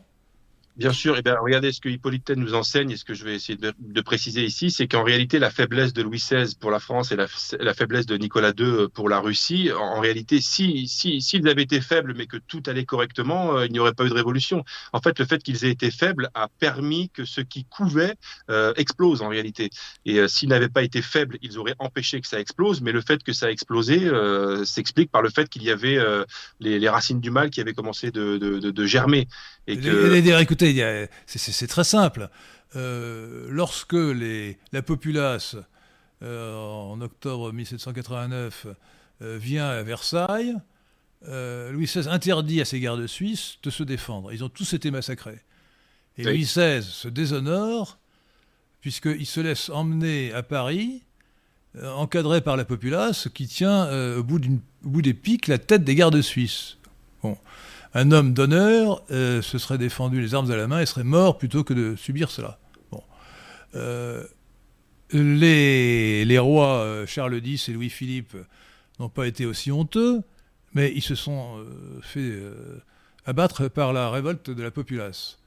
Quelques mois après, en 1848, c'était les journées de juin, le général Cavaignac a écrasé la populace. Il a fait ce que Louis-Philippe aurait dû faire. Et euh, le, grand, Adolphe Thiers, qui est à mon avis le plus grand homme politique du, 20, du 19e siècle, a écrasé la commune de Paris, comme il devait le faire, euh, en 1871. Donc ce sont les, républicains non, royalistes qui ont eu le courage de défendre la nation et l'État contre la populace. Euh, ce qui prouve que la monarchie n'a pas que des avantages dans toutes les situations bien sûr, mais le fait que le, le, fait que le, fait que Louis XVI se soit écroulé et fasse s'écrouler avec lui l'ancien régime, c'est un mal qui couvait depuis longtemps et c'est ce que nous explique Hippolyte Taine en réalité. Oui, mais ce que je, ce que je vous dis, c'est que ce mal n'était pas suffisant. S'il y avait eu à la place euh, de Louis XVI ou de Nicolas II euh, quelqu'un de la trempe des grands rois du passé ou des grands empereurs du passé pour la Russie, eh il n'y aurait pas eu de révolution. Voilà. Bien sûr. Bah, ils, auraient affronté les difficultés et ils auraient vaincu euh, le. Voilà. C'est ce, que je, c'est ce que je voulais dire quand je disais. D'ailleurs, d'ailleurs, un, un, homme, un, un, homme d'État digne de ce nom n'aurait pas déclenché la, la, guerre de 1914. C'est comme Nicolas II qui l'a déclenché. Hein. Oui. il, n'avait aucune raison de mobiliser contre l'Allemagne. C'était absurde. Pierre-Henri, c'est ce que je voulais dire tout à l'heure quand je disais que la faiblesse de Louis XVI, ça, ça permis, enfin ça a été la goutte d'eau en réalité, ça a été la goutte d'eau, mais que s'il avait, s'il avait été moins faible, ça n'aurait pas explosé, mais sa faiblesse a fait exploser un mal qui couvait déjà. Mais vraiment, il faut lire, mais ce que vous avez fait d'ailleurs, il faut lire le tome 1 de... de, de, de c'est génial, ouais. franchement, Hippolyte c'est génial. Euh, il faut lire aussi sa philosophie de l'art. Euh. Et, cher, Henri, je vais, même ajouter quelque chose. Vous savez, je pense que l'ancien régime, euh, bon, bah, continue d'être paré d'or, etc. Et on pensait que c'était un grand régime. Finalement, ça s'est écroulé en très peu de temps, parce qu'en réalité, le, les bois de ce régime étaient déjà mangés par par, par les mythes et, et menacés de s'écrouler. Je pense réellement que le régime dans lequel nous vivons aujourd'hui, avec une présidence ou un gouvernement qui paraît indétrônable et qui paraît tout puissant, en réalité, tout peut s'effondrer et tout peut s'écrouler très rapidement parce parce que je pense que euh, les bois, les bois du régime sont, sont, sont rongés par les, les, mythes également et que et que tout ça ne tient. Euh, moi, j'ai tendance, mais j'ai coutume de dire que ce régime continue de tenir par la force des habitudes et par les cordons de CRS. Il suffirait qu'un jour les cordons de CRS déposent le casque et puis la force des habitudes ne suffirait plus à soutenir ce régime et probablement que tout s'écoulerait très vite. Oui, mais euh, non, ce qui s'est passé en 1789, c'est que en dehors, de l'équation personnelle de Louis XVI, euh, c'est le fait qu'il y a eu pendant un siècle la subversion idéologique euh, menée par les idéologues de la Révolution qu'on appelle philosophes des Lumières. Et pour bien comprendre ce qui s'est passé, il faut lire un, grand livre de Paul Hazard, vous pourriez d'ailleurs le rééditer ce livre-là, Paul Hazard, qui s'appelle La crise de la conscience européenne. Il date, cette crise des années 1680-1715 et il explique qu'en 1680, les Français pensaient comme Bossuet, et en 1715, ils pensaient comme Voltaire. C'est pas exactement la même chose. Hein. Mmh. Euh, et donc, il y a eu un basculement euh, rapide, hein, en 35 ans, euh, c'est à ce moment-là qu'est apparu vraiment le clivage gauche-droite, qui n'était pas encore nommé, qui a été nommé en 1789, comme on sait, mais qui existait déjà euh, à l'époque, entre euh, les idéologues de la Révolution qui, qui, s'annonçaient, qui se préparaient, et les forces de la tradition. Bah, on est d'accord, alors on est d'accord sur la Révolution, alors parce que je disais la même chose que vous et vous la même chose que moi. Donc on, est d'accord euh, sur le fait que le verre était dans le fruit et que la faiblesse euh, du monarque du moment a permis au verre de, détruire complètement le fruit. Alors, euh, Gaëtan me dit ceci, Henri de Lesquin, c'est une critique personnelle, vous, avez déserté votre terre, c'est pour cette raison que vous n'acceptez pas le terme déraciné. Les Bretons à Paris n'étaient pas respectés, traités comme des euh, malpropres. Alors écoutez, moi je suis, j'étais à Breton de Versailles pas de Paris d'abord, et ensuite euh, c'est pas de ma faute si mon grand-père épousait une, une Normande. Hein. Euh, je pas, j'ai aussi un héritage normand, donc on peut pas quand même empêcher les Bretons de se marier avec des Normandes. Hein. Je, crois qu'il faut, faut pas avoir l'esprit étriqué à ce point. Ce qui, ce qui ne m'empêche pas d'avoir un grand amour pour ma province d'origine. qui est la Bretagne. J'ai d'ailleurs une résidence secondaire en Bretagne que j'ai achetée à cause de cela. Euh, qui est à Saint-Cal-le-Guildo, pratiquement, euh, euh, pratiquement à l'endroit d'origine de, la famille Lesquin. J'ai d'ailleurs un, un haplogroupe paternel, si vous voulez savoir, qui est typiquement breton, breton R1BL21, qui est l'aplogroupe paternel des Bretons, d'Armorique, des Gallois et des Irlandais, donc vraiment celtes. Et donc je suis très conscient de mes origines bretonnes. Je les assume et j'en suis très fier. Mais pour moi, la Bretagne, c'est une partie de la France. La France est une, euh, une harmonie, euh, une symphonie où se mêlent les forces et, les, les, tonalités qui viennent de chacune de ces provinces. Bah, C'était l'idée de Barès. Voilà, c'est l'idée de Barès. Simplement, je ne suis pas aussi provincialiste que lui. Je pense qu'un breton peut, peut être breton. Euh, tout en étant euh, à Versailles ou à Paris, euh, qu'il ne cesse pas forcément de se souvenir de ses origines. Et d'ailleurs, cher Henri, j'ai une question personnelle à vous poser. Est-ce que vous me permettez de vous la poser? Mais je vous en prie. lorsque arrivera le moment de votre rappel à Dieu, qu'on espère le plus tard possible. Le plus tard possible. Le plus tard possible. Est-ce que vous avez prévu d'être enterré en, Bretagne, justement? Non. Je serai enterré avec à Versailles, à côté de, à côté de mes grands-parents. D'accord. Ils sont enterrés euh, à Versailles. Et donc, euh, j'ai fait ma vie à Versailles, je me suis marié à Versailles, euh, enfin, je me suis marié à Paris, mais je me suis installé à Versailles tout de suite. Je suis marié depuis 46 ans, nous avons vécu à Versailles, donc pour moi, j'ai une seconde patrie qui est Versailles. Voilà. Mais je, n'oublie pas, donc voilà, j'ai deux patries, le Pain-Tièvre et, euh, et, le, Versailles, qui toutes deux font partie de la France. Et vous, et vous-même, alors si je vous pose la question, où serez-vous quand vous serez rappelé à Dieu, ce qui vous arrivera peut-être un peu plus tard que moi, mais j'espère pour vous, euh, que ferez-vous? Qu'avez-vous prévu?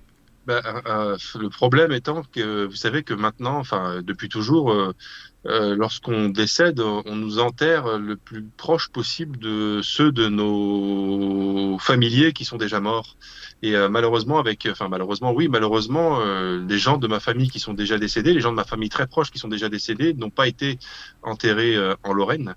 Donc, il est fort probable, ce que je déplore, de fait, que lorsque ce sera mon tour, je ne le sois pas non plus enterré en Lorraine. Ah ben, vous pouvez décider pour, mais, pour vos héritiers. Mais alors, à, ce, propos, je, précise que je veux être enterré et pas incinéré. Pour moi, l'incinération, c'est l'abomination de, la désolation. Hein. C'est une euh, invention euh, par antichristianisme hein, qui a été euh, autorisée fin 19e siècle.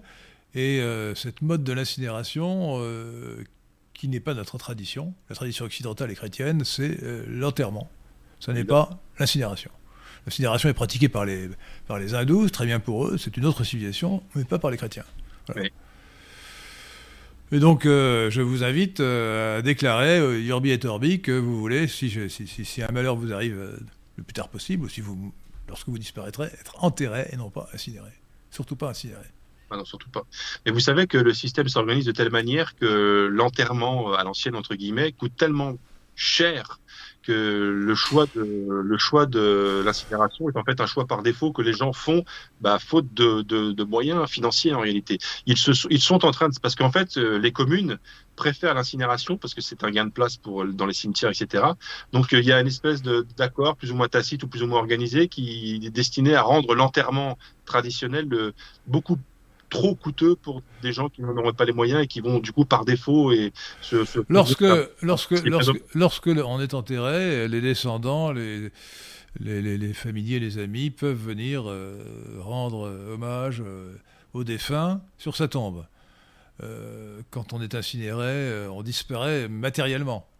Vrai. on peut évidemment garder dans un coin une urne, une urne, etc. Mais ça n'intéresse personne. Euh, et donc, donc il faut vraiment, pour le, pour le respect des traditions et pour maintenir le souvenir des morts, il faut euh, dire que nous devons être enterrés et non pas incinérés.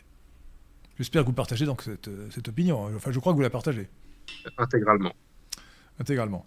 Bon, nous parlons de sujets qui ne sont pas très gais, mais bon, c'est important. Hein. Bah, la mort, la mort et le deuil, ça fait partie de la vie, et je me permets cette petite, ce petit encart publicitaire pour dire que justement, c'est le thème de la dernière nouvelle de ce recueil de nouvelles. Voilà. Maxence de Touraine nous dit les, les hindous et les bouddhistes incinèrent, d'accord, mais ils sont hindous et bouddhistes, nous, nous sommes chrétiens. nous sommes une civilisation chrétienne pour ceux qui ne sont pas vraiment chrétiens. Euh, attendez, Gaëtan dit merci d'avoir répondu, mais c'est dommage. Qu'est-ce qui est dommage? Ah oui, euh, c'est dommage d'avoir déserté votre terre, mais monsieur, monsieur Gaëtan, cher Gaëtan, je n'ai pas déserté ma terre. C'est mon grand-père qui a épousé, qui a épousé une, une Normande, qui est installé d'ailleurs en Normandie. Euh, et ensuite à Versailles. Bon, je dis plus rien, c'est ainsi. Euh, c'est lui qui a déserté sa terre, si vous voulez, en épousant une Normande. Mais je trouve que c'est pas dommage. Non, on ne doit pas dire que c'est mal d'épouser quelqu'un dans une autre province. je trouve ça, c'est vraiment une, vision étriquée de la France. Euh, c'est très bien de se marier, avec euh, bretonne si on est breton, mais on peut quand même euh, accepter euh, des mariages d'amour ou, ou, ou, même sans amour, d'ailleurs un mariage sérieux, avec toutes sortes de Français, même, même éventuellement avec des étrangers, d'étrangères. C'est pas, pas, non plus interdit d'épouser une Allemande ou l'Espagnole. Hein cher Henri, si je voulais vous taquiner, mais c'est vraiment pour vous taquiner, il ne faut pas le prendre au premier degré, je n'en fais pas du tout un argument contre vous, mais euh, si je comparais ce que vous venez de dire à ce qu'a fait Barès, lui, c'est vraiment spécifiquement marié avec une Lorraine, et bien qu'il vivait à Paris et qu'il y avait établi sa vie professionnelle et sa vie littéraire. Excusez-moi, bien qu'il vécût à Paris. Bien sûr, alors en l'occurrence il l'a fait. Ben, au moment de sa mort, sa mort, il avait fait le nécessaire pour être enterré euh, dans son village, dans sa commune de naissance qui est Charmes en Lorraine. Donc lui, euh, son corps est retourné dans la terre de ses ancêtres. Ben, ben, écoutez, moi je suis né à Port-Lyoté au Maroc, aujourd'hui Kenitra, pendant, le, pendant le protectorat où mon père était lieutenant-colonel du génie et commandait le régiment du génie de Port-Lyoté. Je ne vais, pas me faire, je vais pas me faire enterrer au Maroc, écoutez, soyons, ah. sérieux. soyons sérieux quand même. Et c'était évidemment uniquement pour vous taquiner. Non, non, mais, non, non, mais ça, ne me gêne pas du tout. Non, non. Euh, le lieu de naissance, d'ailleurs, peut être parfaitement aléatoire. Dans l'occurrence, euh, c'est tout à fait par hasard, parce que mon père était en garnison à Port-Lyoté au Maroc, pendant le protectorat, que je suis né au Maroc. Donc, euh, ça, ne crée pas. le juste soli n'a jamais existé au Maroc, ni, même en France. Il n'existe toujours pas, je vous signale. Hein. Contrairement à ce qu'on croit. Quand je, vois, tous les jours les gens qui vous disent, les hommes politiques qui vous disent qu'il faut abolir le juste soli, mais juste soli n'existe pas. Sauf exception, un enfant qui naît en France de deux parents étrangers est étranger. Donc il n'y a pas de juste soli. Juste soli droit du sol, qui existe aux États-Unis, il suffit de, naître aux États-Unis pour être, euh, pour être américain. Ce n'est pas, le cas, pas le cas en France. On devient automatiquement euh, français si on est né en France et qu'on habite encore la France à 18 ans. Mais c'est autre chose, ça n'est pas ça le juste soli. Ça, c'est une acquisition de nationalité. Juste solide, c'est une attribution à la naissance. y a-t-il des questions euh, qui mériteraient d'être lues, cher euh Il y avait une remarque de Farglory qui disait que. De qui De, de Farglory, je ah oui, que, j'ai cité tout à l'heure, oui. Euh, qui disait qu'on trouve déjà des traces de l'enracinement dans le culte du moi. Ah oui, oui, effectivement. Alors est-ce vrai? Y a-t-il déjà des traces de référence à l'enracinement, euh, notion d'enracinement dans le culte du moi la, tri- la trilogie ind- individualiste euh, Oui, bah, c'est vrai. du début. Bah, évidemment, je pourrais pas. Oui, c'est vrai, je pourrais pas vous les citer de tête. Évidemment, ça fait bien longtemps que je n'ai plus lu cette trilogie. Il faudrait que je la relise d'ailleurs. Mais effectivement, euh, c'est ce que un peu ce que j'ai tout à l'heure. hein. Déjà, déjà quand euh, Barès se croyait socialiste et individualiste, il était en fait déjà sans le savoir. euh, il était déjà nationaliste en réalité. Et surtout, et Euh, en- vous voyez quand même la contradiction. Socialiste et individualiste, c'est contradictoire. Par parce qu'il n'était pas parce qu'il n'était pas individualiste au sens où on l'entend aujourd'hui. Faut, faut, faut... C'est un individualisme vraiment. euh, Et d'abord, c'était pas vrai, véritablement individualisme. C'est lui ce qu'il appelait l'égotisme. C'était la, la, la, la recherche du soi, la recherche du moi. En réalité, c'était euh, euh, c'était qui suis-je au milieu des autres? Qui suis-je? Et c'est bien de savoir qui on est au milieu des D'une autres. certaine manière, c'est une forme de déracinement, pour employer le vocabulaire de Barès. Ouais. Qui suis qui suis-je au milieu des autres? C'est que je, je suis moi-même et je ne me sens justement pas comme l'héritier d'une lignée, d'un lignage. Je, je- je me sens coupé de, coupé de mes racines, juste, euh, de, mes, de, mes, de mes- de mes traditions et de mes ancêtres. On- on- Euh, bah on, là, on est en pleine contradiction. Oui, oui non. En fait, oui non. C'est un peu comme tout à l'heure la querelle des cosmopolites, etc. Si on remet les mots euh, euh, dans, dans, dans, le, dans le sens que Barès leur donnait, on se rend compte qu'en réalité, euh, sa recherche du, du moi, c'était vraiment savoir qui je suis au milieu des autres. Mais les autres dont il parlait, c'était des Français comme lui, en réalité. C'était pas qui suis-je, moi, Français, au milieu de, de l'immensité de la Terre, au milieu des autres cultures. C'est qui suis-je, moi, individu Maurice Barès, au milieu de mes euh, contemporains et de mes, euh, et de mes compatriotes. C'était, ça, sa recherche de, du, du, du moi. C'était pas du tout. C'est peut-être très, peut-être très bien euh, sur le plan littéraire, mais je trouve que euh, le moi est haïssable, comme, comme on dit, et que faire, faire euh, trois romans sur le culte du moi, c'est quelque chose de déplacé, de déplaisant. Oui, Euh, Il faut parler des autres et pas de soi-même. hein. oui, ça, me paraît, certaine manière. ça me paraît d'une certaine meilleur. hein. Ça, franchement, c'est une prétention inouïe de vouloir absolument parler de soi. hein. Mais d'une certaine manière, vous avez raison. Et je. Alors moi, je réponds aux questions que vous me posez sur moi parce que je n'ai aucune raison de ne pas répondre. Oui. Je ne vais pas vous raconter ma vie, ça n'a pas d'intérêt particulier. Regardez, cher Henri, le fait que le fait que le fait que Maurice Barrès se soit à un moment donné intéressé au moi et que finalement il ait conclu que ça, ça n'était pas suffisant pour l'épanouissement d'un individu et que c'était l'individu dans le corps national qui était pleinement épanoui, c'est une victoire du nationalisme. Il a progressé. Alors, nous n'avons pas parlé d'un sujet délicat. Il est cu- curieux d'ailleurs que personne n'ait posé la question, mais euh, Maurice Barrès était euh, violemment anti-Dreyfusard. Il a même dit d'ailleurs une phrase euh, peu, peu acceptable pour un esprit euh, pondéré, euh, que je cite de mémoire. euh, vous me direz, j'espère qu'elle est authentique. Euh, Je crois qu'elle l'est. euh, de, je déduis, euh, je déduis de sa race que, euh, que Dreyfus a pu trahir. Oui. L'a-t-il dit Oui, il l'a dit. D'ailleurs, non, que, de plus, euh, que, que, que Dreyfus ait pu trahir, je déduis de sa race. Oui, voilà, c'est ça. Mais en fait, euh, cette phrase, effectivement, le poursuit, bah, d'ailleurs, depuis qu'il l'a prononcée, et surtout depuis qu'on a décidé que Maurice Barrès ne devait plus compter euh, parmi nous. Mais euh, il y, a, en fait, si vous voulez, il y a des, des, c'est, toujours pareil. Cette phrase sortie de son contexte, effectivement, est brutale pour la plupart de nos contemporains. Mais en réalité, cette phrase est au conditionnel. Qu'il ait pu le faire, je le déduis de sa race. Mais qu'est-ce que ça veut dire? Ça veut dire que c'est ce que, ce que, ce que disait Barrès. C'est lorsque vous êtes d'un- d'une nation et lorsque vous en êtes depuis des siècles, vous avez en vous un dépôt qui vous fait euh, vous comporter de manière noble et de manière loyale avec le pays dans lequel euh, avec le pays dans lequel vous vivez. Vous êtes loyalement français parce que vous êtes français depuis des siècles. Or, la communauté israélite, comme il l'appelait, euh, et surtout la famille de Dreyfus, n'était pas française depuis des siècles et des siècles, donc ne disposait pas de ce dépôt anthropologique pluriséculaire. C'est mieux que ça, c'est mieux que ça. Les Dreyfus étaient donc une famille d'Alsace, et euh, le frère d'Alfred Dreyfus, donc le, capitaine condamné pour trahison, euh, était, enfin, il avait deux frères. Mathieu, euh, qui a fait campagne pour le réhabiliter, qui a fini par obtenir gain de cause au bout d'une longue campagne, et un autre, dont j'ai oublié le, le prénom, mais qui était allemand, qui, comme ils avaient des intérêts en Alsace, l'Alsace était à l'époque, entre, les, entre la guerre de 70 et la guerre de 1914, elle était allemande, euh, et donc euh, les Dreyfus avaient des intérêts euh, matériels, indus- industriels en Alsace.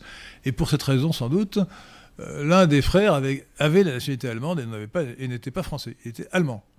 Bien sûr. Euh, c'est un détail qu'on oublie. Alors je vous conseille à propos de l'affaire de, de l'affaire Dreyfus de lire le, le livre remarquable euh, de d'Adrien Abosi qui s'appelle L'affaire Dreyfus, Alors il a fait des compléments de deux ou trois autres livres.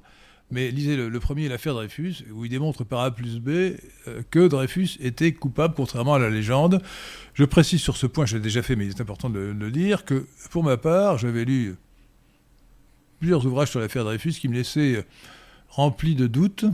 Euh, c'était uniquement évidemment des, livres conformes à la doxa qui tous euh, affirmaient comme évident que Dreyfus était innocent, euh, ou comme certains. Et je gardais un doute méthodique parce que je trouvais que c'était peu convaincant, c'était compliqué et peu convaincant. Et grâce à Adrien Bozzi, on a une démonstration très claire, lumineuse, de la, culpabilité de Dreyfus. le faisceau de, preuves est, accablant. Dreyfus était coupable. Voilà. Euh, c'est un fait, que cela plaise ou non. Euh, lisez Adrien Abosi si vous ne me croyez pas. Donc j'avais suspendu mon jugement jusqu'à ce que je lise Adrien Abosi, et là, honnêtement, objectivement, on ne peut pas. C'est une question de fait, c'est pas une question de sentiment. Hein. Était-il coupable oui ou non? Est-ce que c'est lui qui a trahi? Oui ou non C'était lui. D'accord. Euh, et, donc, et donc Barès avait raison de dire que Dreyfus était coupable, mais est-ce qu'il l'a dit pour de bonnes raisons? Je ne sais pas. Il l'a dit tout simplement parce que Dreyfus avait été condamné et recondamné et qu'on pouvait penser que les juges qui l'avaient condamné n'étaient pas des, des, oiseaux euh, et, qu'ils avaient des éléments de preuve. Et si, vraiment, là, je, vais essayer de me faire l'avocat de Barès pour le défendre contre la phrase la plus impitoyable qu'il ait prononcée contre lui-même, puisque c'est ce qui lui a coûté sa postérité.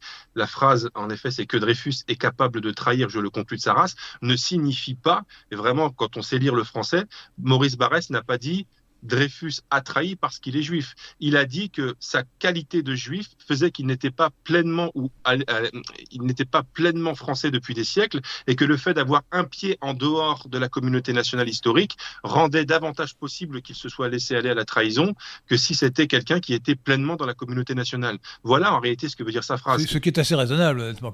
Ben oui, honnêtement, c'est raisonnable. C'est hein assez raisonnable. Après, voilà, cette phrase lui colle à la peau, mais euh, la façon que j'ai essayé de le défendre, à mon avis, le, le, le, disculpe en réalité, enfin le disculpe en tout cas de l'interprétation que l'on fait depuis trop longtemps de cette phrase. Cette phrase n'a jamais voulu dire Dreyfus a trahi parce qu'il est juif. Il n'a jamais dit ça. Barès n'a jamais dit ça. La phrase qu'il a dit euh, doit être entendue comme je viens d'essayer de l'expliquer. Tout à fait. Alors, je crois qu'il est resté euh, tout à fait convaincu de la culpabilité de, Dreyfus, malgré euh, le, procès euh, truqué de la Cour de cassation qui, vers 1902 1905, je ne sais plus, euh, a quitté Barès, a quitté Dreyfus, pardon. mais sur, sur les Juifs, il avait. Alors lisez, lisez chers auditeurs, lisez le, très bel article de Maxence de Touraine, qui est superbe, sur, sur Barès qui est une analyse de son livre de 1917 qui s'appelle La diversité euh, des familles spirituelles de la France. Les diverses familles spirituelles de la France. Les diverses familles spirituelles de la France. Il en trouve quatre. Bon, quatre qui sont euh, les catholiques, les protestants, euh, les juifs, les socialistes, et les, non cinq, ça fait cinq, et, les traditionalistes. Lui se range dans le, dans le camp des traditionalistes, c'est-à-dire qu'il ne se considère pas comme catholique, ni comme protestant d'ailleurs, ni comme chrétien. Euh, mais attaché à la tradition nationale. Et euh, dans, ce, dans ce livre, euh, il est analysé par Maxence de Touraine. il va très loin. on, est en pleine guerre et beaucoup de juifs se sont très bien comportés sur le front, héroïquement. ils saluent leur héroïsme, leur courage. Mais il va jusqu'à se trouver bien les déclarations de certains juifs qui en, réalité sont scandaleuses, qui disent oui, bon, je me bats pour la France euh, pendant la guerre, et une fois que j'aurai fait mon devoir pour la France, je pourrai me consacrer à la cause principale qui pour moi est essentielle, celle d'Israël, en, pleine époque de sionisme. Hein. Euh, j'avoue que c'est assez choquant.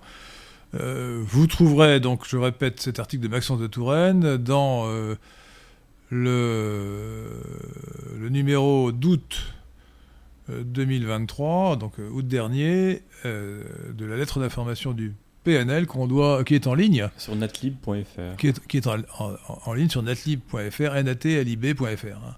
Alors, euh, lisez cet article qui est encore une fois très, très agréable à lire et, et, très intéressant. Donc, euh, donc sur ce point, sur la, question euh, des Juifs, il a beaucoup évolué, parce qu'il avait dit pique-pente sur les Juifs, avant l'affaire Dreyfus d'ailleurs, hein, lorsqu'il s'était présenté, qu'il avait été élu député boulangiste, hein, euh, c'était même avant euh, son article de 1892. Hein. et donc là aussi, il a évolué sur la question, sur la question juive. Oui, euh, bah justement sur ce, sur ce livre dont vous parlez, les, diverses familles spirituelles de la France, qui n'est pas à proprement parler un livre, en tout cas qui n'a pas été écrit sous un recueil d'articles un recueil d'articles écrits euh, la tête dans le guidon entre guillemets, c'est-à-dire pendant les événements, pendant la guerre. Euh, là aussi, honnêtement, je vais être obligé de défendre Barès euh, contre euh, la suspicion que vous avez l'air de nourrir à son égard sur ce sujet-là. Effectivement, il fait état d'un certain nombre de familles spirituelles. Bon, honnêtement, c'est pas son meilleur livre, et je ne trouve même pas qu'il y ait de grande qualité littéraire dans ce qu'il a fait, même si je sens que l'intention était noble, etc. Mais ça ressemblait beaucoup. Un livre de circonstances. Hein. Oui, c'est un livre de circonstances, c'est un livre écrit un peu dans, enfin, des articles écrits un peu dans la précipitation. Néanmoins, je note quelque chose euh, qui fait qu'il y a peut-être des différents niveaux de lecture entre guillemets ou de différents niveaux de compréhension dans ce qu'il a fait. D'abord, il fait euh, les catholiques et il donne le nombre de catholiques, de prêtres catholiques engagés dans la guerre et c'est un nombre que je n'ai plus en tête mais qui est faramineux. Et dans le chapitre suivant, il donne le nombre, le, nombre de pasteurs protestants engagés et ce nombre est évidemment euh, à proportion ridiculement petit. Mais surtout, ce qui est intéressant c'est qu'il explique dans ce livre que les catholiques qui se sont rendus dans les tranchées pour défendre la patrie l'ont fait parce que leur qualité de catholique les rendait sensibles à la cause nationale.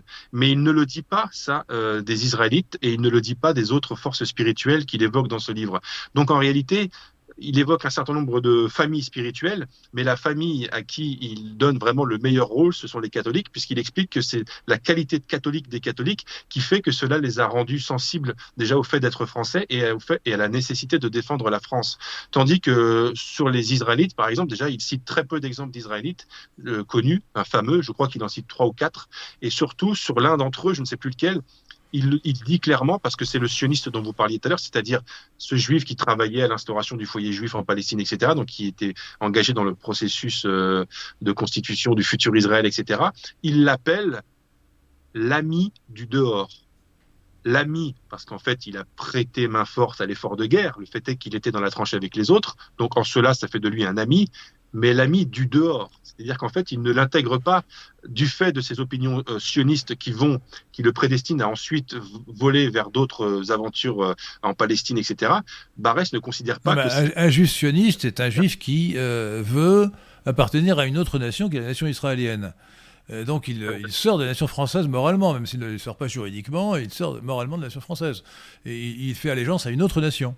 Bien sûr. On peut avoir de la sympathie pour Israël, mais c'est une nation différente de la France. Bien sûr, mais d'ailleurs, Barès ne prétend pas du tout que l'exemple qu'il cite de cet homme euh, fait de lui un, Français à part entière. Il l'appelle l'ami du dehors. Donc il a conscience que c'est un ami en ce sens qu'il a prêté main forte à l'effort de guerre, et ça c'est objectif et c'est factuel, mais il l'appelle du dehors parce qu'il ne fait pas partie de la communauté nationale, parce qu'il a justement des velléités sionistes, c'est-à-dire des velléités qui vont faire qu'après la guerre, il va s'intéresser à une autre destinée nationale que la destinée de la France. Donc en fait, euh, il c'est pas... Euh, voilà, on, on dit beaucoup qu'avec avec ce texte, il a réintégré la communauté juive, etc., dans le giron national, etc. D'abord, je ne pense pas qu'il ait eu à le faire, mais euh, en tout cas, c'est pas dans ce texte-là qu'il l'a fait, en tout cas, ça c'est sûr. Alors, euh, pour revenir à la, remarque précédente, Farglory 77 nous précise Barès a écrit que Dreyfus est capable de trahir, je le conclus de sa race. Il n'a pas écrit que Dreyfus a trahi, je le conclus de sa race. Voilà. Vous le disiez vous-même d'ailleurs. Hein. La phrase exacte, si j'en crois à notre intervenant, Farglory 77, c'est que Dreyfus est capable de trahir, je le conclus de sa race. Tout à fait.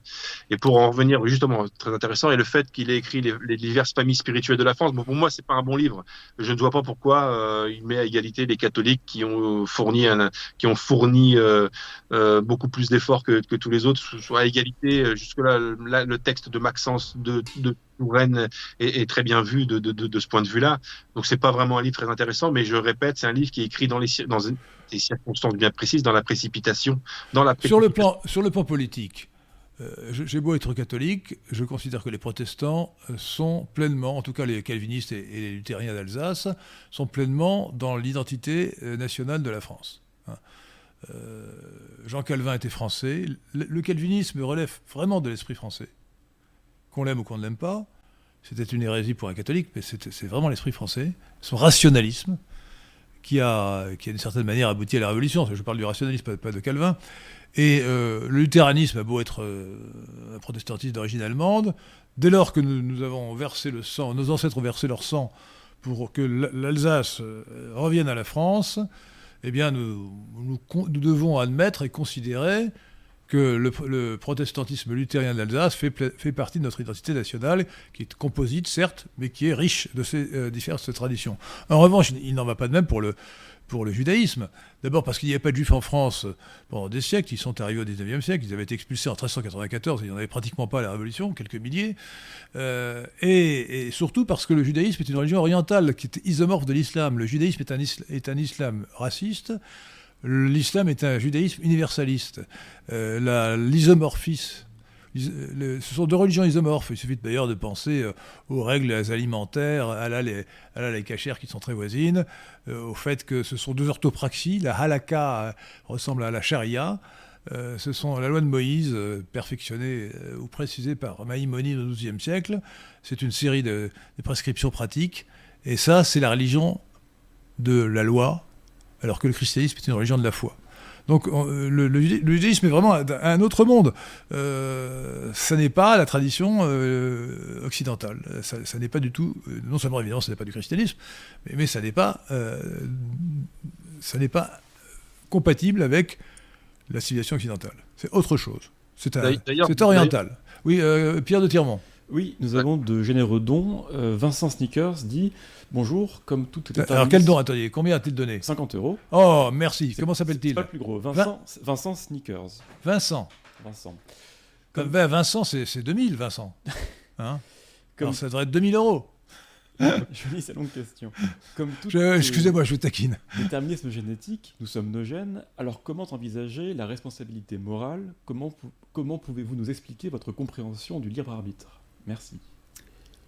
Alors, moi, j'ai une, réponse qui est, qui, élaborée, mais est-ce que Jonathan Sturel. Jonathan Sturel n'est pas forcément de, notre avis.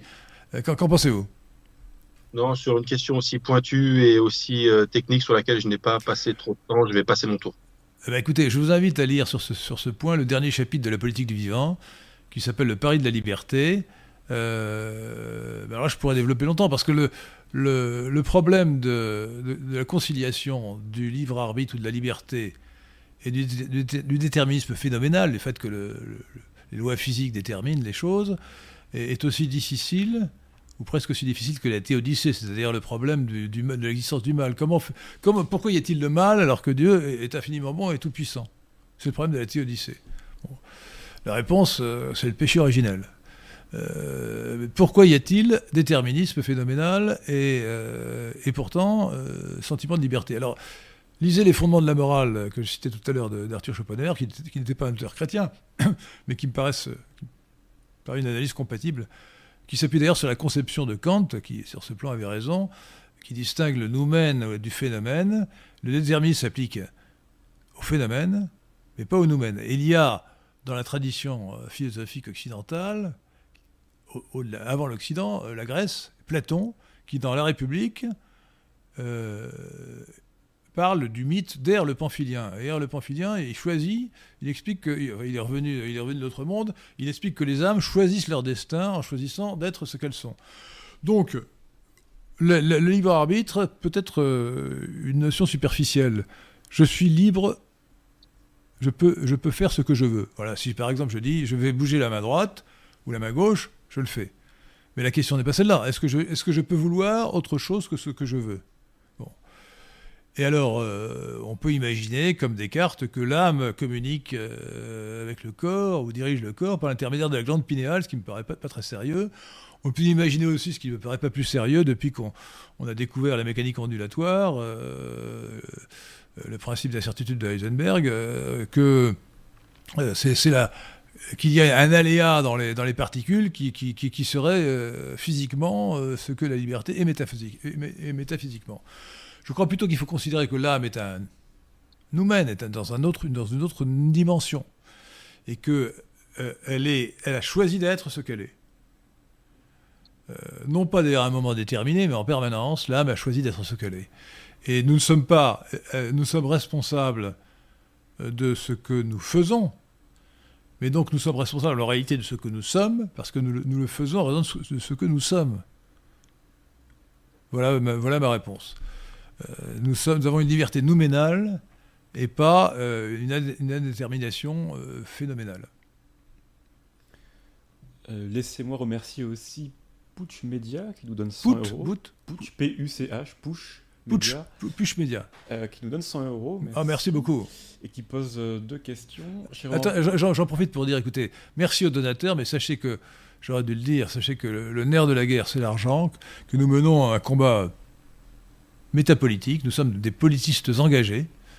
D'une certaine manière, j'ai envie de dire que Jonathan Sturel est aussi un politiste engagé.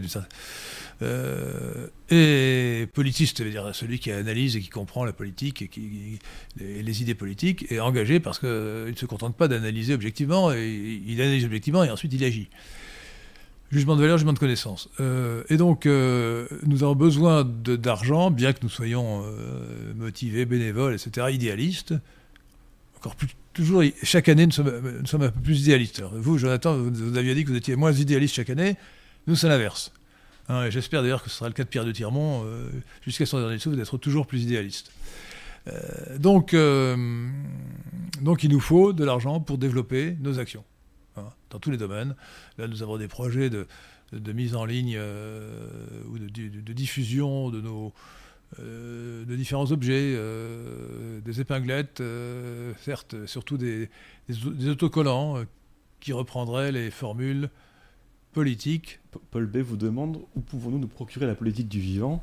Il faudrait la rééditer. hein. Alors, la politique du vivant, on peut se la procurer. euh, euh, on peut se la procurer en ligne. Je crois qu'elle a été, elle a été sans, sans notre, sans notre accord, Malheureusement, mise, mise hein. en ligne en PDF.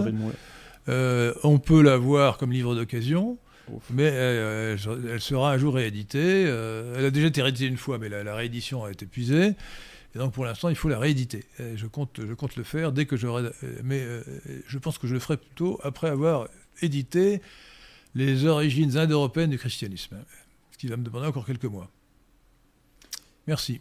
Et notre donateur nous demandait, cher Henri, appréciez-vous le tennis?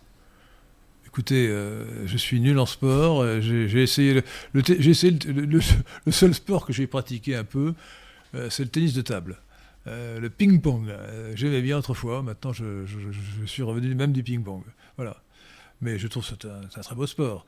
D'ailleurs, ça remonte à, la, à un, sport français qui était la, la paume. Bien ça, hein, Jonathan Sturel. Le Oui. jeu de paume. Une pomme. Et il posait une deuxième paume. question. euh, comment ça se fait que nous ne voyons plus Martin Pelletier à Radio Athéna?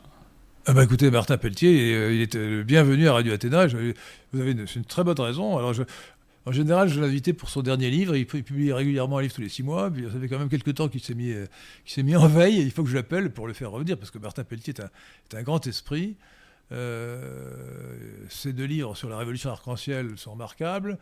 Euh, ils n'ont qu'un seul défaut, c'est de ne pas employer l'expression cosmopolite, parce qu'il trouve qu'arc-en-ciel c'est plus joli, sauf que c'est un terme de propagande cosmopolite. Donc de- Martin Pelletier est un ami, c'est un homme, euh, c'est un penseur aussi, un, penseur- un, un politiste engagé en même temps qu'un journaliste, euh, un écrivain de grand talent. Il, il a écrit un livre qui s'appelle euh, la fin- euh, je ne sais, pas- je sais pas si vous l'avez lu, mais je vous le conseille, vous qui aimez la littérature, La fin de l'homme blanc, qui malgré son titre n'est pas euh, un livre politique, est- enfin c'est un livre politique si vous voulez, mais c'est un livre, euh, c'est un roman, et un roman magnifique. La fin de l'homme blanc. Il y a une question de Stéphane Michel. Bonsoir, Maurice Barrès était-il un lecteur de Drummond? Sûrement. Maurice Barrès avait-il lu Drummond? Alors je, rappelle que Drummond euh, est l'auteur de La France juive, pas seulement. Euh, euh, Dru- Drummond était un, euh, un écrivain de grande qualité. Sur le plan littéraire, Drummond, logiquement, il devrait être cité tellement, tellement il, écrit bien. hein. Mais il était, un peu obsédé, enfin, il était complètement obsédé par les juifs, il voyait des juifs partout, ce qui abîme un peu son message. Jonathan Sturel, euh, Barrès avait-il lu Drummond? Sûrement. J'ai j'ai envie de vous dire qu'à l'époque, en fait, tout le monde avait lu Drummond. Bien sûr. Barès, euh, effectivement, l'a lu. Et d'ailleurs, de mémoire, je, je crois me souvenir que il dédie à Drummond euh, le troisième. Oui, mais je suis même sûr qu'il dédie euh, en en-tête de leur figure. Donc, c'est le troisième tome de, de la trilogie du, du, du roman de l'énergie nationale, il, le- qui est donc consacré euh, au scandale de Panama. Un scandale dans lequel le journaliste Drummond a joué un rôle très important, puisqu'il a sorti beaucoup d'informations dans son journal, qui devait être la libre parole déjà. La libre Et, parole, oui. Et Barès lui rend hommage, donc en fait, il lui rend hommage en, en, en en-tête de son livre Leur figure. Donc il le connaissait évidemment, il le lisait et même il lui rendait hommage. Alors, La France juive est, sur le plan littéraire, un grand ouvrage euh, qui, malheureusement, euh, euh, est abîmé par cette espèce d'obsession Euh, l'ennui chez les anti-juifs, c'est qu'ils voient des juifs partout et qu'ils exagèrent la puissance des juifs, ce qui a un effet très négatif. C'est-à-dire que le, marais, le marais c'est-à-dire les gens qui ne sont engagés ni dans un sens ni dans l'autre, ont tendance à dire si les juifs sont tout, puissants, il ne faut surtout pas les critiquer parce que ce serait, ça serait gênant. Donc ça aboutit au résultat inverse de ce que voudraient les anti-juifs. Il ne faut pas exagérer l'influence des juifs, elle est réelle, elle est importante. Ils nous ont euh, créé la religion de la Shoah, qui est, euh, indirectement euh, une, importance catastrophique. Mais ce ne sont pas eux qui gouvernent le monde, ni, la France d'ailleurs. Hein. Ils, ont la coterie juive, une importance considérable, comme la coterie homosexuelle, comme la coterie maçonnique, mais elle ne dirige pas la France à elle seule. Elle, joue un rôle important, mais pas, même pas prépondérant d'ailleurs. Hein. Euh, ce, qui dirige le monde et ce qui dirige la France, c'est la superclasse mondiale et l'oligarchie cosmopolite qui ne se confond en rien avec, la coterie, avec le groupe juif ou avec la coterie juive, pas plus qu'avec la coterie maçonnique d'ailleurs. Hein. C'est un peu plus compliqué qu'on ne le croit. Je pense que sur ce plan, à ce niveau de généralité, vous serez d'accord. Hein oui, je suis tout à fait d'accord. D'ailleurs, je pense que euh, oui, je suis tout à fait d'accord. Euh, en fait, je me méfie d'une manière générale des obsessionnels en règle générale, c'est-à-dire ceux qui euh, réduisent la complexité d'un problème à une seule des facettes de ce problème, alors qu'un problème est toujours complexe, est toujours multifactoriel, est toujours protéiforme. Et je me méfie des gens qui le réduisent à, à une seule facette. Euh, donc oui, je me méfie effectivement, puis je m'intéresse peu aux gens qui euh, font ce que vous venez de dire, c'est-à-dire de voir des juifs derrière absolument toutes les mauvaises décisions constamment euh, pour tout et pour rien. Donc en fait, il, y a, aussi des obsédés de la maçonnerie qui voient des, formations partout. Alors la franc-maçonnerie était fondamentale pendant toute la, Troisième République. elle recouvrait beaucoup de puissance sous Mitterrand. Aujourd'hui, avec Macron, elle est très très très puissante. Euh, elle a probablement plus de puissance que, le groupe juif, que la coterie juive. Euh, euh, Macron est vraisemblablement franc-maçon, il est entouré de francs-maçons. Donc elle, joue un grand rôle, à ceci près que la franc-maçonnerie aujourd'hui est complètement cosmopolite, alors qu'elle ne l'était pas à l'époque de Barès. Hein, elle était, globalement plutôt nationale que, cosmopolite. Hein. Le cosmopolite, d'ailleurs, à l'époque, était un, euh, une tendance littéraire et pas vraiment politique. Euh, les idées cosmopolites n'avaient pas d'influence politique considérable. En revanche, elles avaient des influences littéraires et culturelles considérables. J'ai une question, si vous voulez, du côté sombre de la Lune, qui vous demande si vous pouviez ressusciter une personnalité importante de l'histoire de France pour sauver la France, laquelle choisirez-vous? Une personnalité, une personnalité importante de l'histoire de France. Bah, Saint-Louis, forcément, non? Et vous? Jonathan Sturel. Napoléon. Ah, surtout pas. Bah, non, mais oui, euh, faire revenir Saint-Louis, ça me paraît pas mal. Ça me paraît très intéressant. Moi, j'ai dit souvent, bah, c'était un peu une plaisanterie, mais comme en idéal politique, c'était euh, Saint-Louis plus l'ordinateur. Hum. Alors, euh, un marxiste vous dirait que c'est impossible, mais je ne suis pas marxiste. L'esprit de Saint-Louis, Saint-Louis, c'était prodigieux. Hein. Une modération, une, une, volonté de respecter les traditions et les libertés. C'est extraordinaire. Bien sûr, c'était un grand monarque, euh, évidemment, et si lui, il revenait... Mais alors, bon, euh, pour, pour, parler des personnages plus, plus récents, euh, Adolphe Thiers, Adolphe Thiers, Adolphe Thiers, c'est lui qui était là. on, sous-estime, on ne se rend pas compte de l'importance qu'il a eu. C'est Adolphe Thiers qui était à l'origine de la monarchie de Juillet. si, d'ailleurs, Louis-Philippe l'avait écouté, il aurait quitté Paris, il aurait écrasé la populace comme Cavaignac le fera quelques mois plus tard en 1848, euh, euh, c'est Adolphe Thiers qui euh, est le vrai fondateur de la Troisième République et non pas Gambetta. D'ailleurs, Adolphe Thiers voulait faire passer Gambetta au haute cour de justice, ce qu'il n'a pas pu réaliser malheureusement, parce que Gambetta a fait son coup d'État en pleine guerre. La guerre n'était pas finie. C'était une trahison. et Adolphe Thiers a fondé la Troisième République non pas sur la, révolution ou la référence à la révolution, mais sur une contre-révolution qui a été l'écrasement de la commune de Paris. On, ne s'en rend pas compte, c'est un fait historique. La Troisième, République est sortie de l'écrasement de la de, de, l'affreuse, de l'abominable commune de Paris, et, non pas euh, de souvenir de la Révolution française. Autre question? Euh, Sinon, nous allons parler de la République et de la monarchie, puisque tout à l'heure, on nous interrogeait sur Maurras et, et Barès. Alors, Maurras, Maurras, euh, Maurras était-il nationaliste? J'ai émis des doutes dans, ma vidéo. Pourquoi? Parce que un nationaliste qui vous dit que la, nation n'est pas souveraine n'est pas vraiment nationaliste. Alors c'est ce que dit Maurras. Maurras refuse la notion de souveraineté de la nation. Ah oui, parce que pour lui, le souverain, c'est l'héritier du Capet, c'est le Capétien. il y a donc là une contradiction. Bah, lui, il, entend nation dans le sens justement révolutionnaire républicain, c'est-à-dire le corps, le corps collectif. Bah oui, mais si on veut, oui, euh, bah, c'est ça. Mais la nation, c'est la nation selon la formule consacrée, elle est faite des, vivants, des morts et de ceux qui vont naître. C'est une communauté. Et euh, l'idéal de la nation, euh, c'est la, souveraineté nationale qui peut être exercée par le roi. Ce n'est pas du tout contradictoire avec l'ancien régime. Euh, pour, euh, pour les parlements, pour les, gens des, euh, des, États généraux quand on les réunissait, eh bien c'était la nation qui était souveraine, le roi n'était que le représentant de la nation. Voilà. or, c'est ce, ce, principe que rejette, que rejette Maurras. Quant à... Et, alors Maurras définissait la République comme le fait tout le monde, de façon purement négative. La République, les mots sont des, étiquettes pour désigner les choses. Donc on peut dire, on peut définir la République comme on veut. Et l'usage est souvent de dire la République, c'est tout régime qui n'est pas une monarchie.